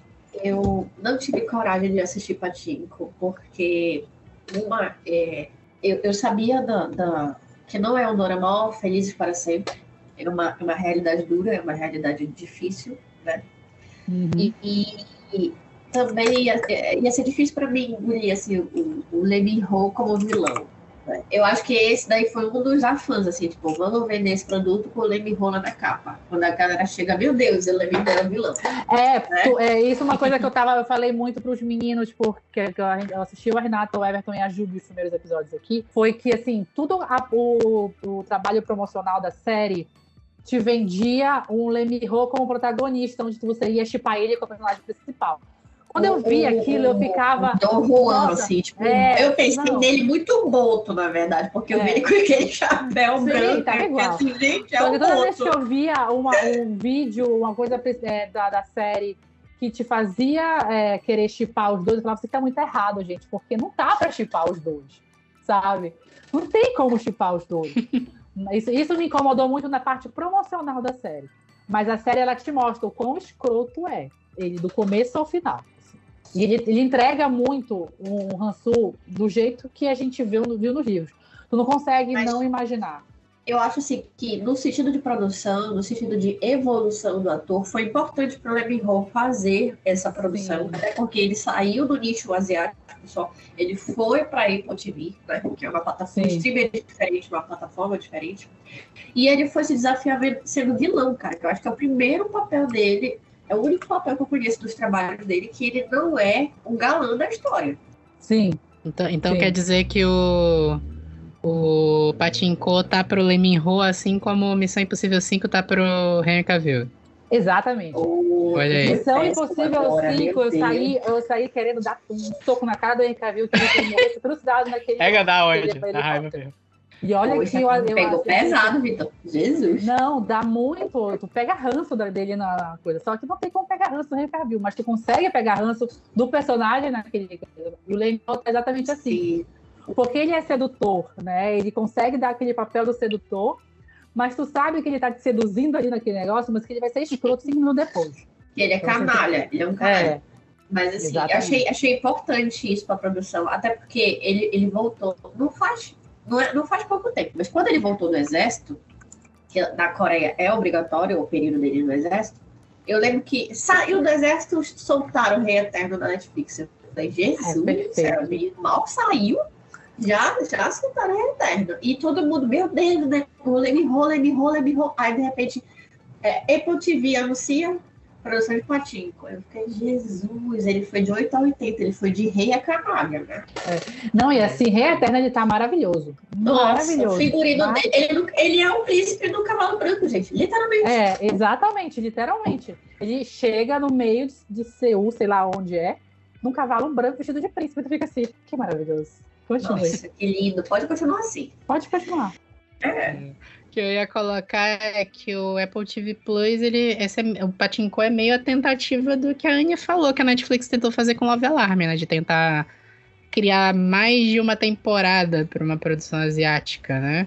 E o. E eu vou te dizer que a, a Apple vai ter sucesso nisso, sim, porque Patinco é um livro incrível, assim, ele é, É. uma produção de um alcance cultural global. E aí tu pega um ator que bombou no- numa, numa outra plataforma e traz ele pra cá e tipo assim, olha, eu também tô produzindo dorama, eu também tô produzindo coisas que vocês podem consumir, venham pra cá. É, deu muito sucesso. Deu, deu bastante sucesso. O Patinco fez muito sucesso esse ano. E a, a Apple tenta se vender como um, um streaming que tá produzindo uma coisa mais artística, né? Essa coisa que a Carol falou da fotografia. É um negócio que tu vê em todas as séries. Tu pode pegar qualquer série que tá famosa da Apple TV Plus. Tem Ruptura, que foi indicado agora, um monte de coisa que todo mundo tava assistindo. For All Mankind. Teve Fundação ano passado, vai ter a segunda temporada esse ano todas essas séries têm uma super fotografia, assim, são lindas, são coisas maravilhosas. São, são os E- três pontos que a, a Apple TV pega de, de gancho pra gente. A gente cai que nem um peixe na, no anzol. Essa questão da fotografia ser incrível, ela adaptar livros que são de alcance global e ela É. pegar um, um- ator que já é reconhecido nas plataformas dos fansubs, que aparece como mocinho na outra plataforma e vem. Aí ela bota assim: não, ele pode ser mais que isso, ele vai ser o vilão aqui. Bora fazer diferente, bora chamar atenção por outros motivos. Ela foi fantástica nesse aspecto. E assim, e foi um livro que bombou, acho que 2020. Porque não foi ele que foi indicado pela, é, pelo Obama? Foi, acho que Foi, foi. ele, não foi? Acho que Eu- foi. O, o Pachinko tava no hype 2020, foi quando ele foi. Tanto que a minha edição de Pachinko é a edição do Intrínsecos. Ah, Ele daquela saiu- lista que o Obama libera todos os anos, né? Isso, livros que ele exatamente. É verdade. Exatamente. Então, assim, ele foi assim, ele- eles pegaram e foi acho que um dos primeiros de autoras, autoras coreanas que bombou aqui. E também puxou muita gente para cá para vir. Tanto que depois veio uma leva de autoras coreanas, é, tanto YA, New Adult, drama Até e autoras, até autoras brasileiras escrevendo sobre dorama, Isso, ou sobre a cultura asiática. exatamente. Ah, yeah. É, Será que você. Você aceitaria ser a minha senhora? Se a gente está falando sobre adaptações, vamos jogar sujo com a Carol aqui. Ah, Vamos começar com um ator que eu sei que é o amor da vida de um amigo nosso, que é o Everton, chamado Lee Jun-suk. Né? nossa. O Lee Jun-suk também é um queridinho Netflix, porque ele fez é, romances a Bono Books. É, Bonus Books, uma coisa É, assim. eu nunca sei falar o nome desse, desse drama. Eu também me enrolo toda. O que que acontece? O meu dorama indicado do Lee Jun-suk, que também é um dos top 3 crushes da Coreia, pra mim, pelo menos, ele tá entre os 10 atores mais, mais pesquisados, mais procurados, Uhum. é o W. Maravilhoso. Nossa, que dorama Maravilhoso. Maravilhoso. Perfeito, perfeito, gente. Não tem o que a trilha sonora, fotografia, roteiro, história, interpreta, tudo, tudo é maravilhoso nesse dorama. O que, que acontece? O, é uma comédia romântica, com fantasia, com mistério e com suspense. Two Words, ou W, que é o que eles, é o nome deles que eles chamam, conta a história de uma. é, existe um mangaka que ele faz uma, um mangá, uma webtoon, na verdade, muito sucesso na, na Coreia. E nessa webtoon, que já, já rola por anos e anos e anos, ele tem um personagem que ele era atirador, ele é um atleta que trabalha com a questão do, do, do tiro, né, à distância. E nesse mangá, esse atleta com tiro à distância teve a família brutalmente assassinada. E aí o mistério da, da- do, do coisa é a gente descobrir quem matou a família dele. que que acontece? O, o que é o nosso protagonista do mangá, que é altamente consumido na Coreia, todo mundo é apaixonado por essa história que já dura anos, só que de repente aparece o mangaka com uma crise existencial, uma crise que a gente não sabe o que é, mas que é estranho pra caramba, e ele quer matar o protagonista dele. E aí É. todo mundo quer meter fogo no parquinho, porque quer, quer matar meu personagem principal nunca na história do pão. E aí a, o chefe da filha do, do, do, do- do criador, ele é um médico que consome esse mangá. Então, quando ele fica suspeitando que pode acontecer uma coisa, ele procura essa, essa médica residente, que é a filha do, do produtor, e diz: Olha, vai conversar com teu pai, pelo amor de Deus, ele não pode matar. Acontecer." Começa o drama, né? Porque ninguém quer que o protagonista principal morra. Então, o que acontece? Ele vai e começa. Ela começa a procurar pelo pai dela, que o pai dela sumiu do nada, desapareceu, vapor. Até que ela vai procurar no estúdio dele.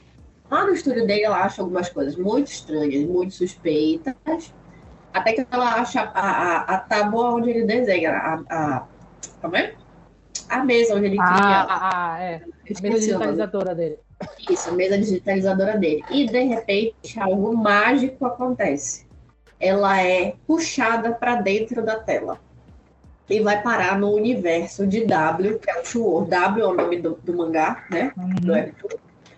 E ela vai parar lá e ela chega na hora que o pai dela acabou de desenhar a cena que o protagonista tá lá esfaqueado no chão.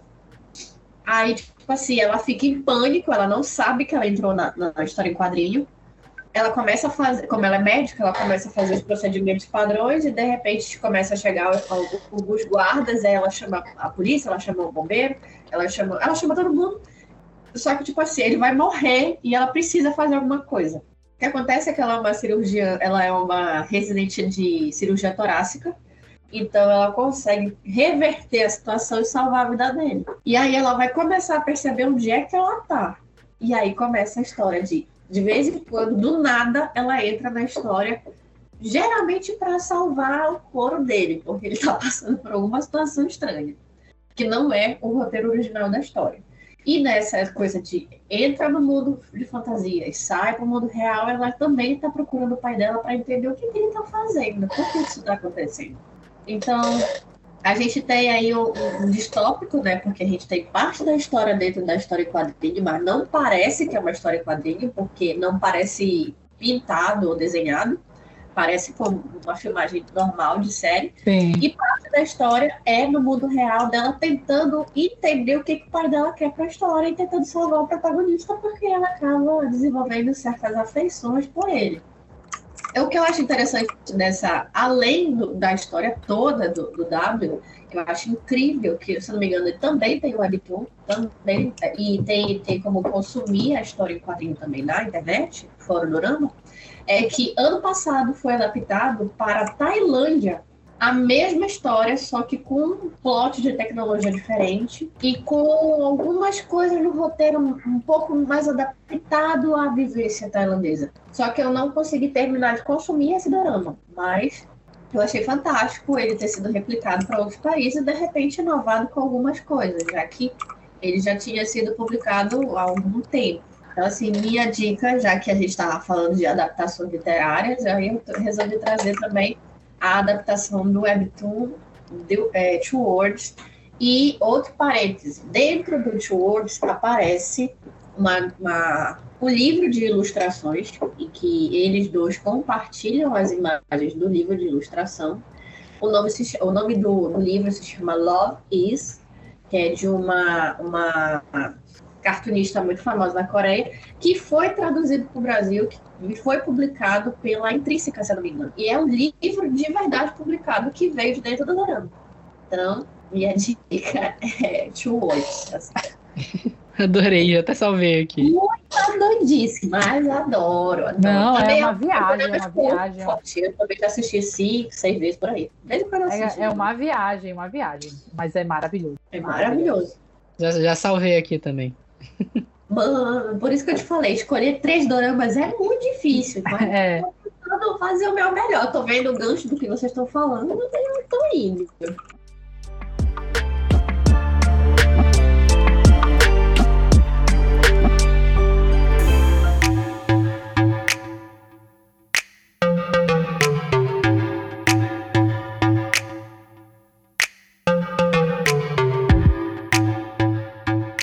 Esse terceiro. Amei ele com polêmicas. Eu tô sentindo que o Vitor tá com, essa, com esse plot hoje. Polêmicas. É polêmica. Acho que, acho que não é polêmica, não sei.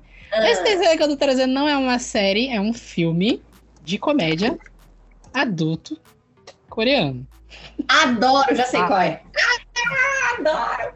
O nome dele é Amor com Fetiche. Gente, que produção maravilhosa. Por favor, assistam. É sério, sem defeito. Gente, esse filme é maravilhoso. Eu achei genial também que eles não tiveram coragem de traduzir o título. O título original é Love and Lashes, and Lashes, né? Que seria algo como Amor e Coleiras. É, é, tem um porquê, tem um porquê. Faz né? sentido, faz Sem, sentido. sem spoiler, mas existe um porquê. Não, não é um spoiler. A primeira cena tem isso já. Não, mas se fosse Love and Lashes, ia ter spoiler sim. Não, se bem que o cartaz é isso, né? O cartaz também tem a questão da coleira. O cartaz é esse já. né? É, É, é um verdade. filme de comédia. É um filme super comédia de romance. Que esse filme é muito engraçado. Muito engraçado. Eu lembro que eu peguei esse filme, ele lançou em fevereiro na Netflix, é a original produção da Netflix.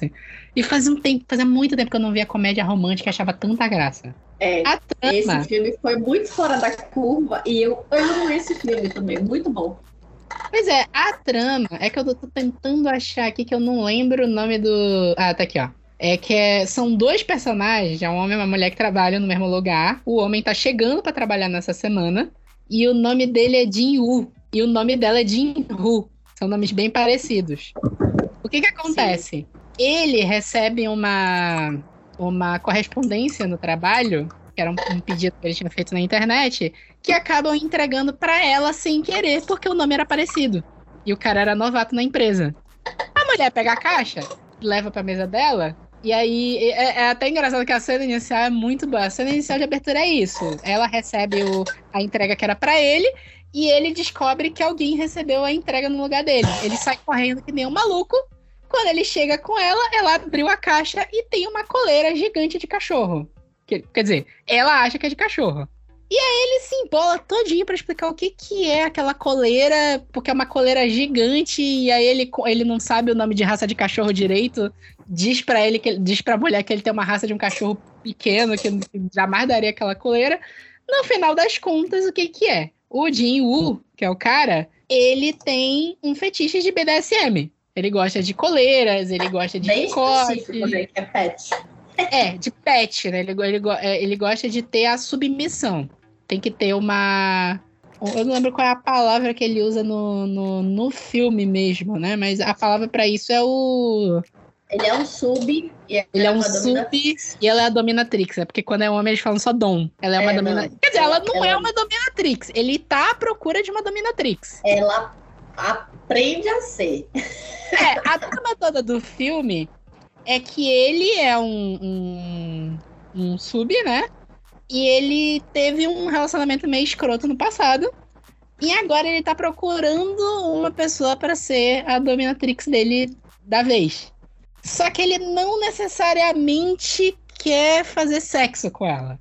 Ele quer ter a, a relação de dominação com alguém e essa coisa toda de usar chicote, de ser machucado, de ser punido, esse tipo de coisa. Mas não necessariamente ele quer ter um relacionamento amoroso com essa pessoa. E aí, assim, a trama do filme é isso. É um, é um romance dos dois. E tem toda essa coisa de que ele não necessariamente quer um romance, mas ele quer a, a, a coisa da dominação. E ela é uma pessoa que é meio feita nesse estilo, de ser uma dominadora na vida pessoal dela. Ela sabe, tipo assim, ela trabalha num lugar lá, ela não é a chefa, mas ela manda às vezes mais que o próprio chefe, que é um idiota. Tem até uma, o uma chefe dela dá vontade de dar uns tapas na cara Ah, não, o chefe dela céu. sente ódio daquele cara, total. Mas é, é bem isso a, a trama do filme. E no meio disso vão se desenvolvendo N. N, é, N acontecimentos super engraçados, tipo uma hora que os dois resolvem sair para um parque usando algema. E Essa aí, a, foi pesada. Essa, e aí a galera. dessa acontece- é pesado.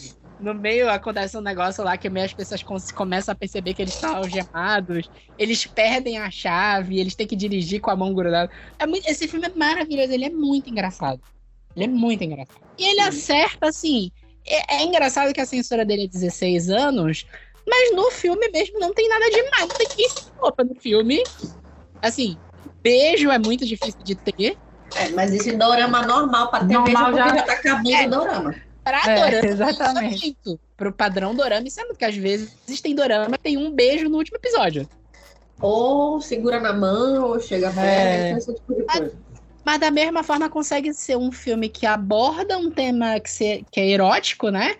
Que funciona melhor que muita coisa que a gente tem visto nos últimos tempos. Tipo 50 Tons de Cinza, aquele 365 Dias da Netflix, que é uma bosta. Mas é aquele negócio, a tensão sexual vale muito mais do que uma cena erótica mal feita. Exatamente.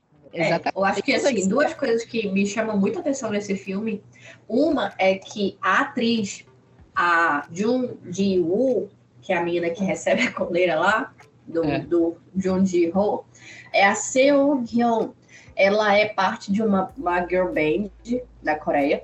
E ela é conhecida por ser extremamente fofa. Ela é muito fofinha. Então, quando eu vi ela nesse filme, eu fiquei, gente, o que foi que fizeram com ela? Perverteram a menina! Mas, cara, foi incrível ver ela nesse filme, porque ela, ela também é uma daquelas pessoas, assim como no Vincenzo, que eu fiquei assim, gente, ela foi pro, ela foi, tipo, ela estudou muito, ela se dedicou, ela ensaiou, ela, ela evoluiu muito como atriz. Ela tá até com alguns dorama, um dorama novo agora, que ela faz uma. uma um- é um dorama de fantasia também. Mas assim, quando eu vi ela sendo a dominatrix, eu fiquei impressionada com a atuação dela. Porque assim, nossa, agora sim tocou. Fiquei muito feliz de ver ela nessa situação. As outras duas situações que acontecem nesse filme que eu gosto é porque, tipo assim, ele meio que vai te ensinando o beabá do que é ser dom, do que é ser dominatrix, dom, submisso, o que é B, o que é BDSM. Ele vai, cada uma das siglas ele vai te explicando o que é de uma forma muito didática, de uma forma muito simples, para É. você também entender na vida real o que, que significa essa prática, essa vivência. né? Achei muito bom. Isso é até pra desmistificar também, porque quando tu vê 50 tons de cinza, o, a- o 50 tons de cinza passa uma mensagem totalmente errada que, que BDSM é só coisa de gente doente, que todo mundo Sim. precisa ali de psiquiatra e tomar remédio e por isso gosta de BDSM. E não é isso. É uma prática sexual que as pessoas gostam. Tem gente que gosta, por aí vai. Não tem nada de, de crime, de doença e por aí vai. Isso, isso é bem didático do filme, é bem interessante como eles Não, fazem. 50 Tons ele foi muito mostrar o, o- a formação do personagem, protagonista masculino, né? É, as situações que ele passou que marcaram demais a vida, que marcaram também essa vivência dele. No, nesse filme, Love and Lashes, ele mostra, não, pode ser uma coisa que se as duas pessoas estiverem de acordo e, e- e se respeitarem, respeitar os limites, é possível até sem um relacionamento amoroso. Foi o que tu falaste É. lá no início. Exatamente. É engraçado dessa atriz, é Jo Hyun, ela, acho que é assim que fala. Que no próprio filme parece que ela tem uns surtos, porque quando ela tá como funcionária da empresa, apesar dela já ser um pouco do- dominante, assim, é uma coisa. E na hora que eles vão fazer o negócio do BDSM, ela incorpora total uma dominatrix ali. Ela Sim. vira outra pessoa. Sim, sim, sim, sim.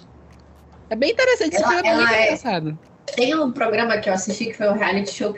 É porque eu não me ative só a doramas, né? Eu também fui atrás da- das outras drogas mais pesadas, que é o Ah. reality show. É aí, é, tem um reality show que ela fez com o, o o vocalista de uma outra banda chamada Sandy Blue. Que, cara, eles tinham que fingir ser um casal na vida real. Então, eles tinham momentos que tinha uma câmera lá e eles estavam tentando ser um casal. Sem a parte física, né? Mas a convivência no geral. E ela é muito fofinha, ela, ela, essa atriz, na real, ela ama ler livro de autoajuda. De autoajuda não, de, como é? As biografias das pessoas, porque ela gosta de ver o que as pessoas conseguem mudar no mundo. Ela é muito assim, né? Então, realmente foi um impacto muito grande pra mim ver ela como dominatrix. Mas foi perfeita, não tenho que tirar. Ela foi uma excelente atriz. Ah, Aí essa tua dica foi firme, Vitor. Aí, aí a gente, a gente, aí eu curti. Ah, O Love Alarm eu tenho minhas ressalvas, mas ok. Ashes of Love também, né? Não, sai fora. Edge of Love, não. Eu não tenho, eu não tenho estômago nem tempo para dorama chinês, assim. Não de época.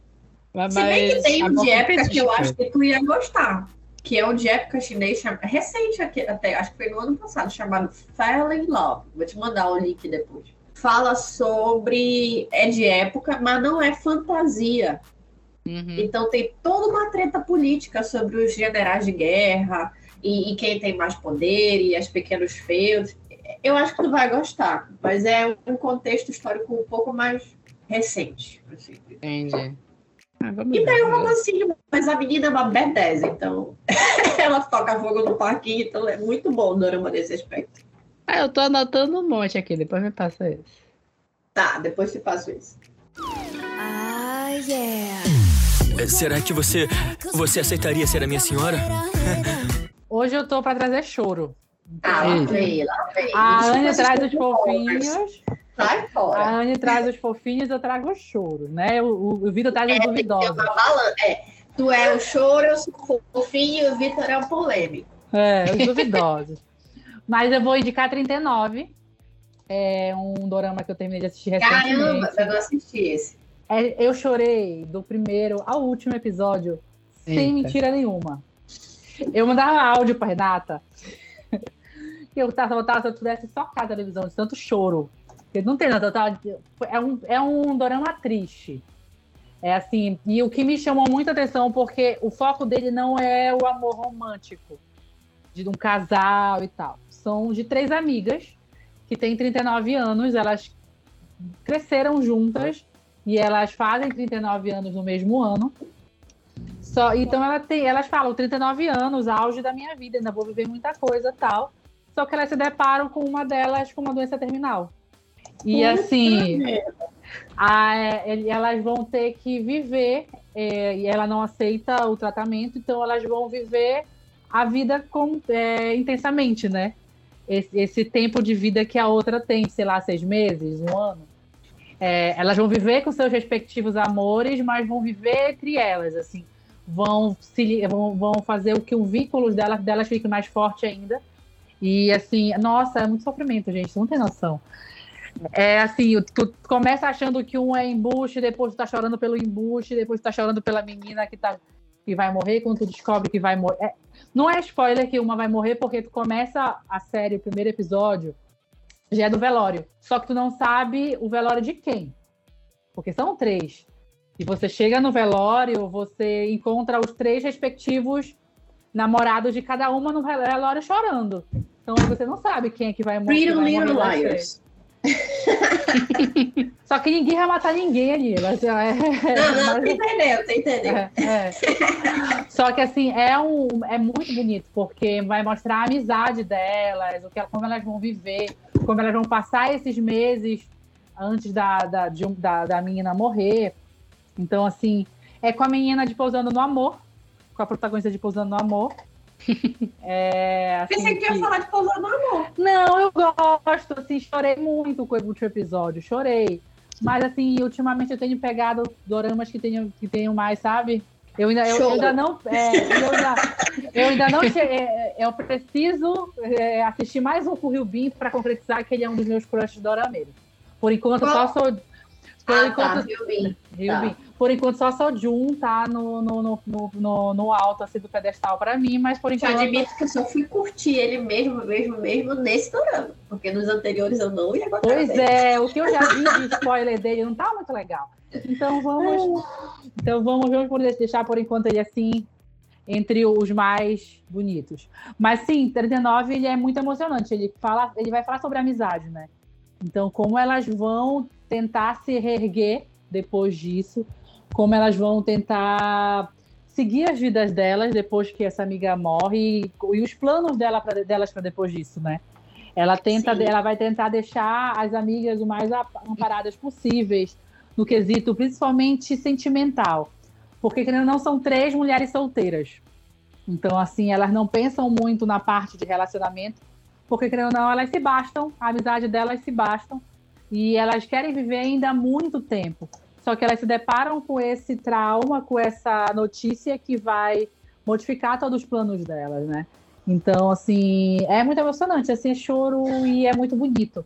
A mensagem por trás do dorama é muito bonito. Tem todo na Netflix, tá? Então, assim, Assistam, que vale muito a pena. Sim.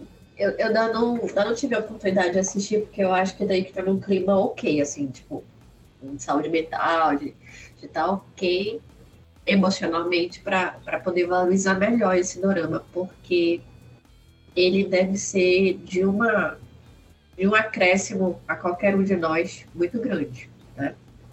Mas Eu ainda acho não tive coragem. Genial, que eu fui pesquisar aqui 39 dorama, o Google completa automaticamente 39 dorama quem morre.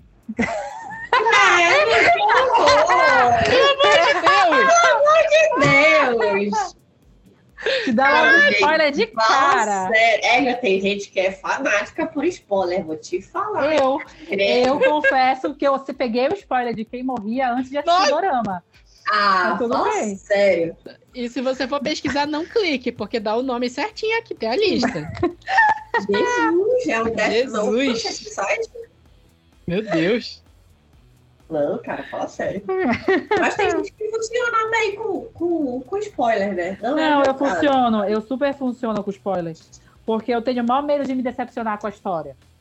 Sou meio que traumatizada com os livros que eu li, sabe? Mas. Sei, sei. Ah, então, assim, spoiler funciona comigo. Porque mesmo que eu pegue um spoilerzão, é, eu vou pegar a história desde o começo e eu vou, eu sou trouxa, eu vou me, eu vou, vai me enganar de qualquer maneira a história, Não. independente se eu souber. O Vitor, o Vitor tá aí de prova. Eu já deixei o livro com o Vitor porque eu, eu, eu levei spoiler e acabou a história comigo. É Até verdade. mesmo o nome. O nome do livro é Codinome Pandora. Eu abandonei o livro por causa de spoiler. Foi, foi triste isso. Com Dorama também não funciona bem comigo. Até agora eu consegui driblar todos eles. Ou eu assisti logo o que tava lançando para evitar spoiler também. É, Se bem que eu tô no aplicativo do TV Showtime, né? Que é por lá que eu vou controlando quais são os episódios dos doramas que eu tô assistindo e tudo, e ele me avisa quando também chega os episódios. Então, às vezes eu entro no fórum só levar tapa na cara, mas tudo bem. Faz parte da vida do drameira. Ah, yeah. É, Será que você você aceitaria ser a minha senhora? Então, assim, eu não consegui decidir qual é o meu último dorama. Então, eu vou dizer três palavras para vocês e vocês vão escolher qual é o dorama. Vamos lá. É, promotor, advogado, no caso, primeiro. É, histórias e literatura, o segundo. E romancinho fofo de Duel Date, terceiro. Eu sei qual é esse promotor e advogado, tá? É, tá. Porque é um que tu tenta me fazer assistir há uma vida. Tu vai assistir, tu não tem querer? O problema, é, o problema é que o protagonista deste dorama é um dos atores que eu não suporto os, os, os papéis que ele faz. Minha filha, quando ele aparecer sem camisa na tua frente com, ou e com uniforme também, tu vai mudar de Eu tô ideia. assistindo um que ele apareceu sem camisa, só que ele é o vilão, eu tô com raiva, eu quero dar na cara dele. Não, Yumi Cells não é uma referência aqui nessa Não é conversa. Yumi Serra, eu não tô assistindo Yumi Serra. Não. Tô assistindo aquele do, do Sonju. É, ai, esqueci o nome. Tá no metade aqui, tô assistindo o que, o- que é com o Sonju. Mas É porque Sim, esse, esse. Sim, eles decidam. Então o Vitor tira, tira a, a prova. de Vitor Qual? decide, esco- escolhe aí. É, eu ia Vitor, falar de é? literatura e histórias, né? Porque é de. de... que O que tu falou é advogado, a gente já falou de um, né? Acho que pode dar uma diferenciada. Ok. Então, assim, já que a gente falou das pontes da- da- das plataformas de streaming para muito mais consumo da cultura coreana, eu lembro de um dos primeiros também que chegou na Netflix, que se chama It's Okay Not to Be Okay, que Hum, é de esse é um 2020. clássico. Perfeito, perfeito, Pois é, perfeito. nunca esse errou. dorama traduzido é Tudo Bem Não Ser Normal. Esse dorama é perfeito, sem falhas, sem correção, sem nada. Ele todinho é maravilhoso. E o que, que acontece? O, o, a história conta. é, a primeira coisa que as pessoas têm que saber antes de, de ir atrás do It's Okay Not Be Okay é se você é fã de Tim Burton e também gosta de Família Adams, você da, da, da- dos cenários, da fotografia, tudo, você vai amar a construção desse dorama, porque visualmente ele é lindo nesse aspecto. Tem castelo gótico, tem roupas dramáticas dela, tem porradas homéricas e tem um romance que é tipo assim construído dentro de uma verdade e de uma de uma crueza de sentimentos entre os personagens que é uma coisa assim fascinante. O que que acontece? Nessa história a gente tem a Yon, que é uma, a protagonista feminina. Ela foi criada dentro de uma história muito macabra, muito estranha de família. E o pai dela está num asilo. E a mãe dela, teoricamente, está desaparecida ou morta, já dada como morta, porque já faz tempo e tal. Sim.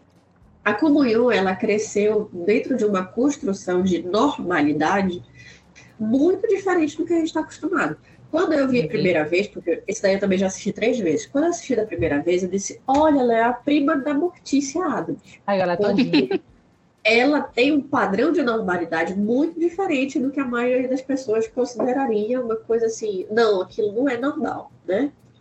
E a Komoyo, ela cresceu dentro desse parâmetro diferenciado de construção pessoal e se tornou uma escritora de livros infantis. Você já pensasse o que seria a Mortícia Adams te contando uma, uma história infantil? Seria de outro mundo, né? É. Então, assim, a Comunhão, ela cresceu e ela se tornou uma contadora de histórias fantástica. Os livros dela vendem muito. Só que, assim, são livros com fundos ali de, de de lições de vida, lições de moral, coisas que a gente tem que levar para a vida e refletir, sabe? Tipo, eu fiquei apaixonada pelos livros que apareceram na série e eu fiquei muito feliz que a Intrínseca trouxe eles para o Brasil traduzido. Sim. Tanto é que eu tenho os meus dois favoritos ali na minha estante e eles ficam perto de mim porque vira e mexe eu acho que eu preciso ler eles de novo. Então, assim, alguns episódios vão contando a história, começa contando a história do livro, e aí vai desenvolvendo ela quanto protagonista. Só que ela não é uma protagonista una, assim, tipo, não é só ela. Existem mais dois protagonistas na história, que é o Mugante e o Munsante, que são dois irmãos. O mais velho se chama Munsante. E o Munsante, ele tem um dos aspectos dos espectros do autismo. Não falo, eu não lembro de ter falado qual deles, mas ele Não, não tem fala. uma das variações da, do espectro do autismo. Então, Uhum. ele vive com o irmão mais novo dele, que é o Mungante, que é o principal cuidador, acompanhante dele, né? Então, ele consegue fazer certas coisas, é, como, por exemplo, ele é apaixonado pelas histórias da comunhão. Ele é muito fã dela. Ele, ele tem todos os livros, tipo assim, ele é tipo a gente quando alguém pega o nosso livro favorito, sabe? Sim. não, não vai pegar, não deixa, não empresta, não doe, se tu quiser, vai atrás do teu. É tipo isso. Ele é apaixonado pelas histórias dela. Então, o Mungante e o Munsante, eles tiveram um início de vida muito duro, muito cru, muito difícil. E constantemente o Munsante, que é o irmão mais novo, reflete sobre algumas coisas do passado, principalmente sobre a mãe deles. Tipo assim, ela falava algumas coisas que na época machucaram muito ele psicologicamente. E a sensação que ele tem é que ele, ele é só uma pessoa no mundo que o propósito dele é cuidar de outra pessoa. Ele não pode ter personalidade, ele não pode criar vínculos, ele não pode construir nada, porque o propósito dele de vida é outro. Porque ele criou esse mecanismo na cabeça dele pela vivência difícil que eles tiveram na primeira infância deles, né? E aí, em algum momento, eles acabam se encontrando o Monsante, que é o principal cuidador, e a Comunhão, que é a escritora de livros, e ele acaba. Por sinal, esse, esse conhecimento foi muito, muito louco, porque eu fiquei assim, meu Deus, tem uma faca ali, mas enfim. É, e ele acaba conseguindo ajudar ela numa situação, e como contrapartida, de certa forma, ele só queria um livro autografado para poder dar para o irmão dele, que é o Sante, que é muito fã dela. Só que ela acaba se apaixonando, primeiramente. Eu acho, eu acho, né? Eu acho que é uma fanfic minha ou uma impressão, mas a sensação que dá é que ela se apaixona pela história dos dois irmãos. Logo de cara, ela não é assim, ah, tipo, o Sante é lindo, porque ele é muito gato. Mas a, a, a sensação que eu tive é, tipo assim, ela ficou fissurada no que era aquele movimento ali de certa forma, e por que, que ele reagia a ela de uma forma tão diferente do que a maioria das pessoas É acostumada. Porque assim, também ela tem uma certa fixação por poder, né? Ela tudo tem que girar em torno dela, todas as pessoas têm que idolatrar ela. Ela é muito egoica né, no início É. do dorama, assim, de certa Ela, ela é bem egocêntrica e assim, tipo, ele não dá muita moral pra ela. Então, assim, E ela aí ele bota. acaba se destacando na mira dela, né? É, e ela bota Ele na cabeça não dela é que ela quer ele, independente se vai ser como objeto ou como uma pessoa, ela quer ele. Então, assim, ela. Sim, é, e aí, ela no também não está acostumada a receber não. Não, né? é, exatamente. E ele dá. A primeira, uma das primeiras coisas que ele dá pra ela, não. Não, não, não pode isso, não pode aquilo, não vou fazer isso, não sou seu brinquedo, e por aí vai. Então, assim, a história deles três é uma jornada muito linda de se, de se escutar, assim, tipo, é, você entender melhor a. o entender melhor não, entender o que é a vivência do Musante quanto uma pessoa dentro, uma pessoa adulta, né? Porque ele, ele já é adulto, ele é, um- é o irmão mais velho, uma pessoa adulta vivendo com o espectro do autismo e o irmão mais novo dele sempre super protegendo ele de tudo e, e ele querendo viver outras coisas, ele querendo desbravar o mundo e o irmão mais novo não sabendo é, como é permitindo que o irmão mais velho cresça. E o irmão mais novo se descobrindo no mundo além do, da figura de parceiro do irmão. O que, que eu sou, para onde eu vou, o que, que eu gosto, o que, que eu não gosto, por aí vai. A comunhão também vai aprendendo a baixar a guarda e aceitar que o mundo tem outras pessoas que a vontade dela não é soberana.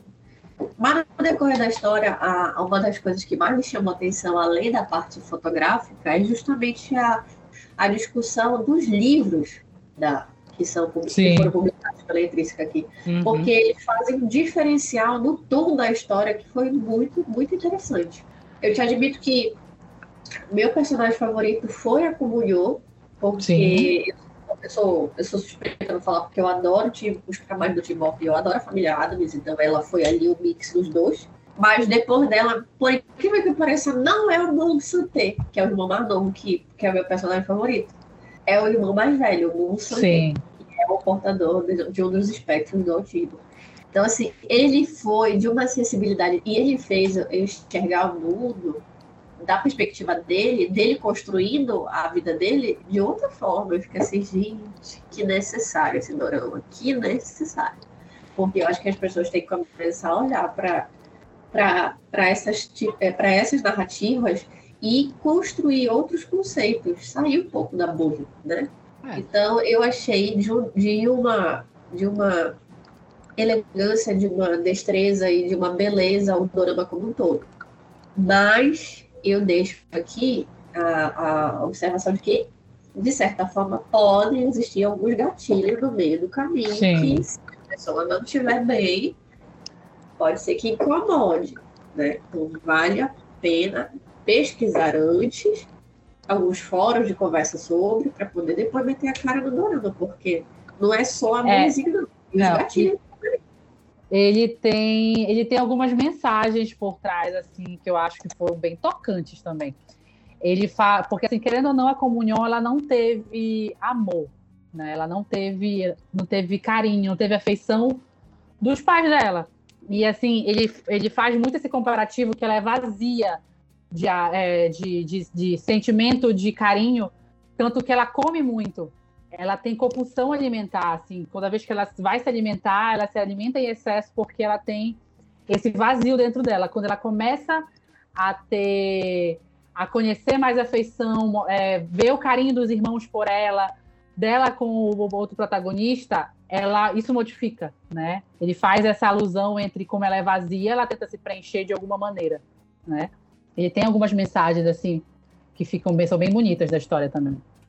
O, o It's, It's Okay Not to Be Okay, ele é um clássico. Todo mundo que eu conheço que assiste Dorama indica. Fala como é essencial. Nossa, esse, esse dorama é, é, é perfeito. Muito bom mesmo. Eu caí nesse dorama do nada, porque não é, não é bem uma vibe que eu gosto, porque ele tem uma pegada mais é, de, de, de, de terror mesmo. Ele tem essa parte de, de, de, de tem alguma tem uma, tem uma vibe de suspense no meio, tem um thrillerzinho que tu vai descobrindo na, no meio da história. E quando tu vê, tu já tá envolvida ali. Quando eu tava assistindo aqui, chorando, querendo assistir o resto. É, é muito bom.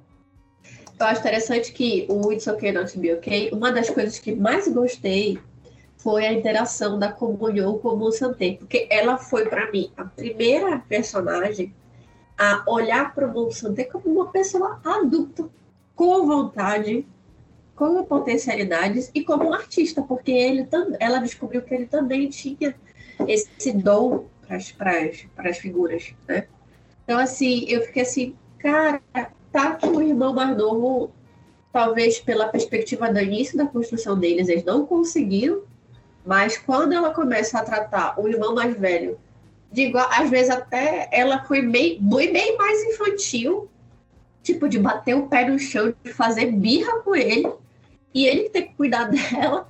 E, e assim, a, a, a forma como eles foram construídos também me fez lembrar muito da jornada do Mágico de Oz.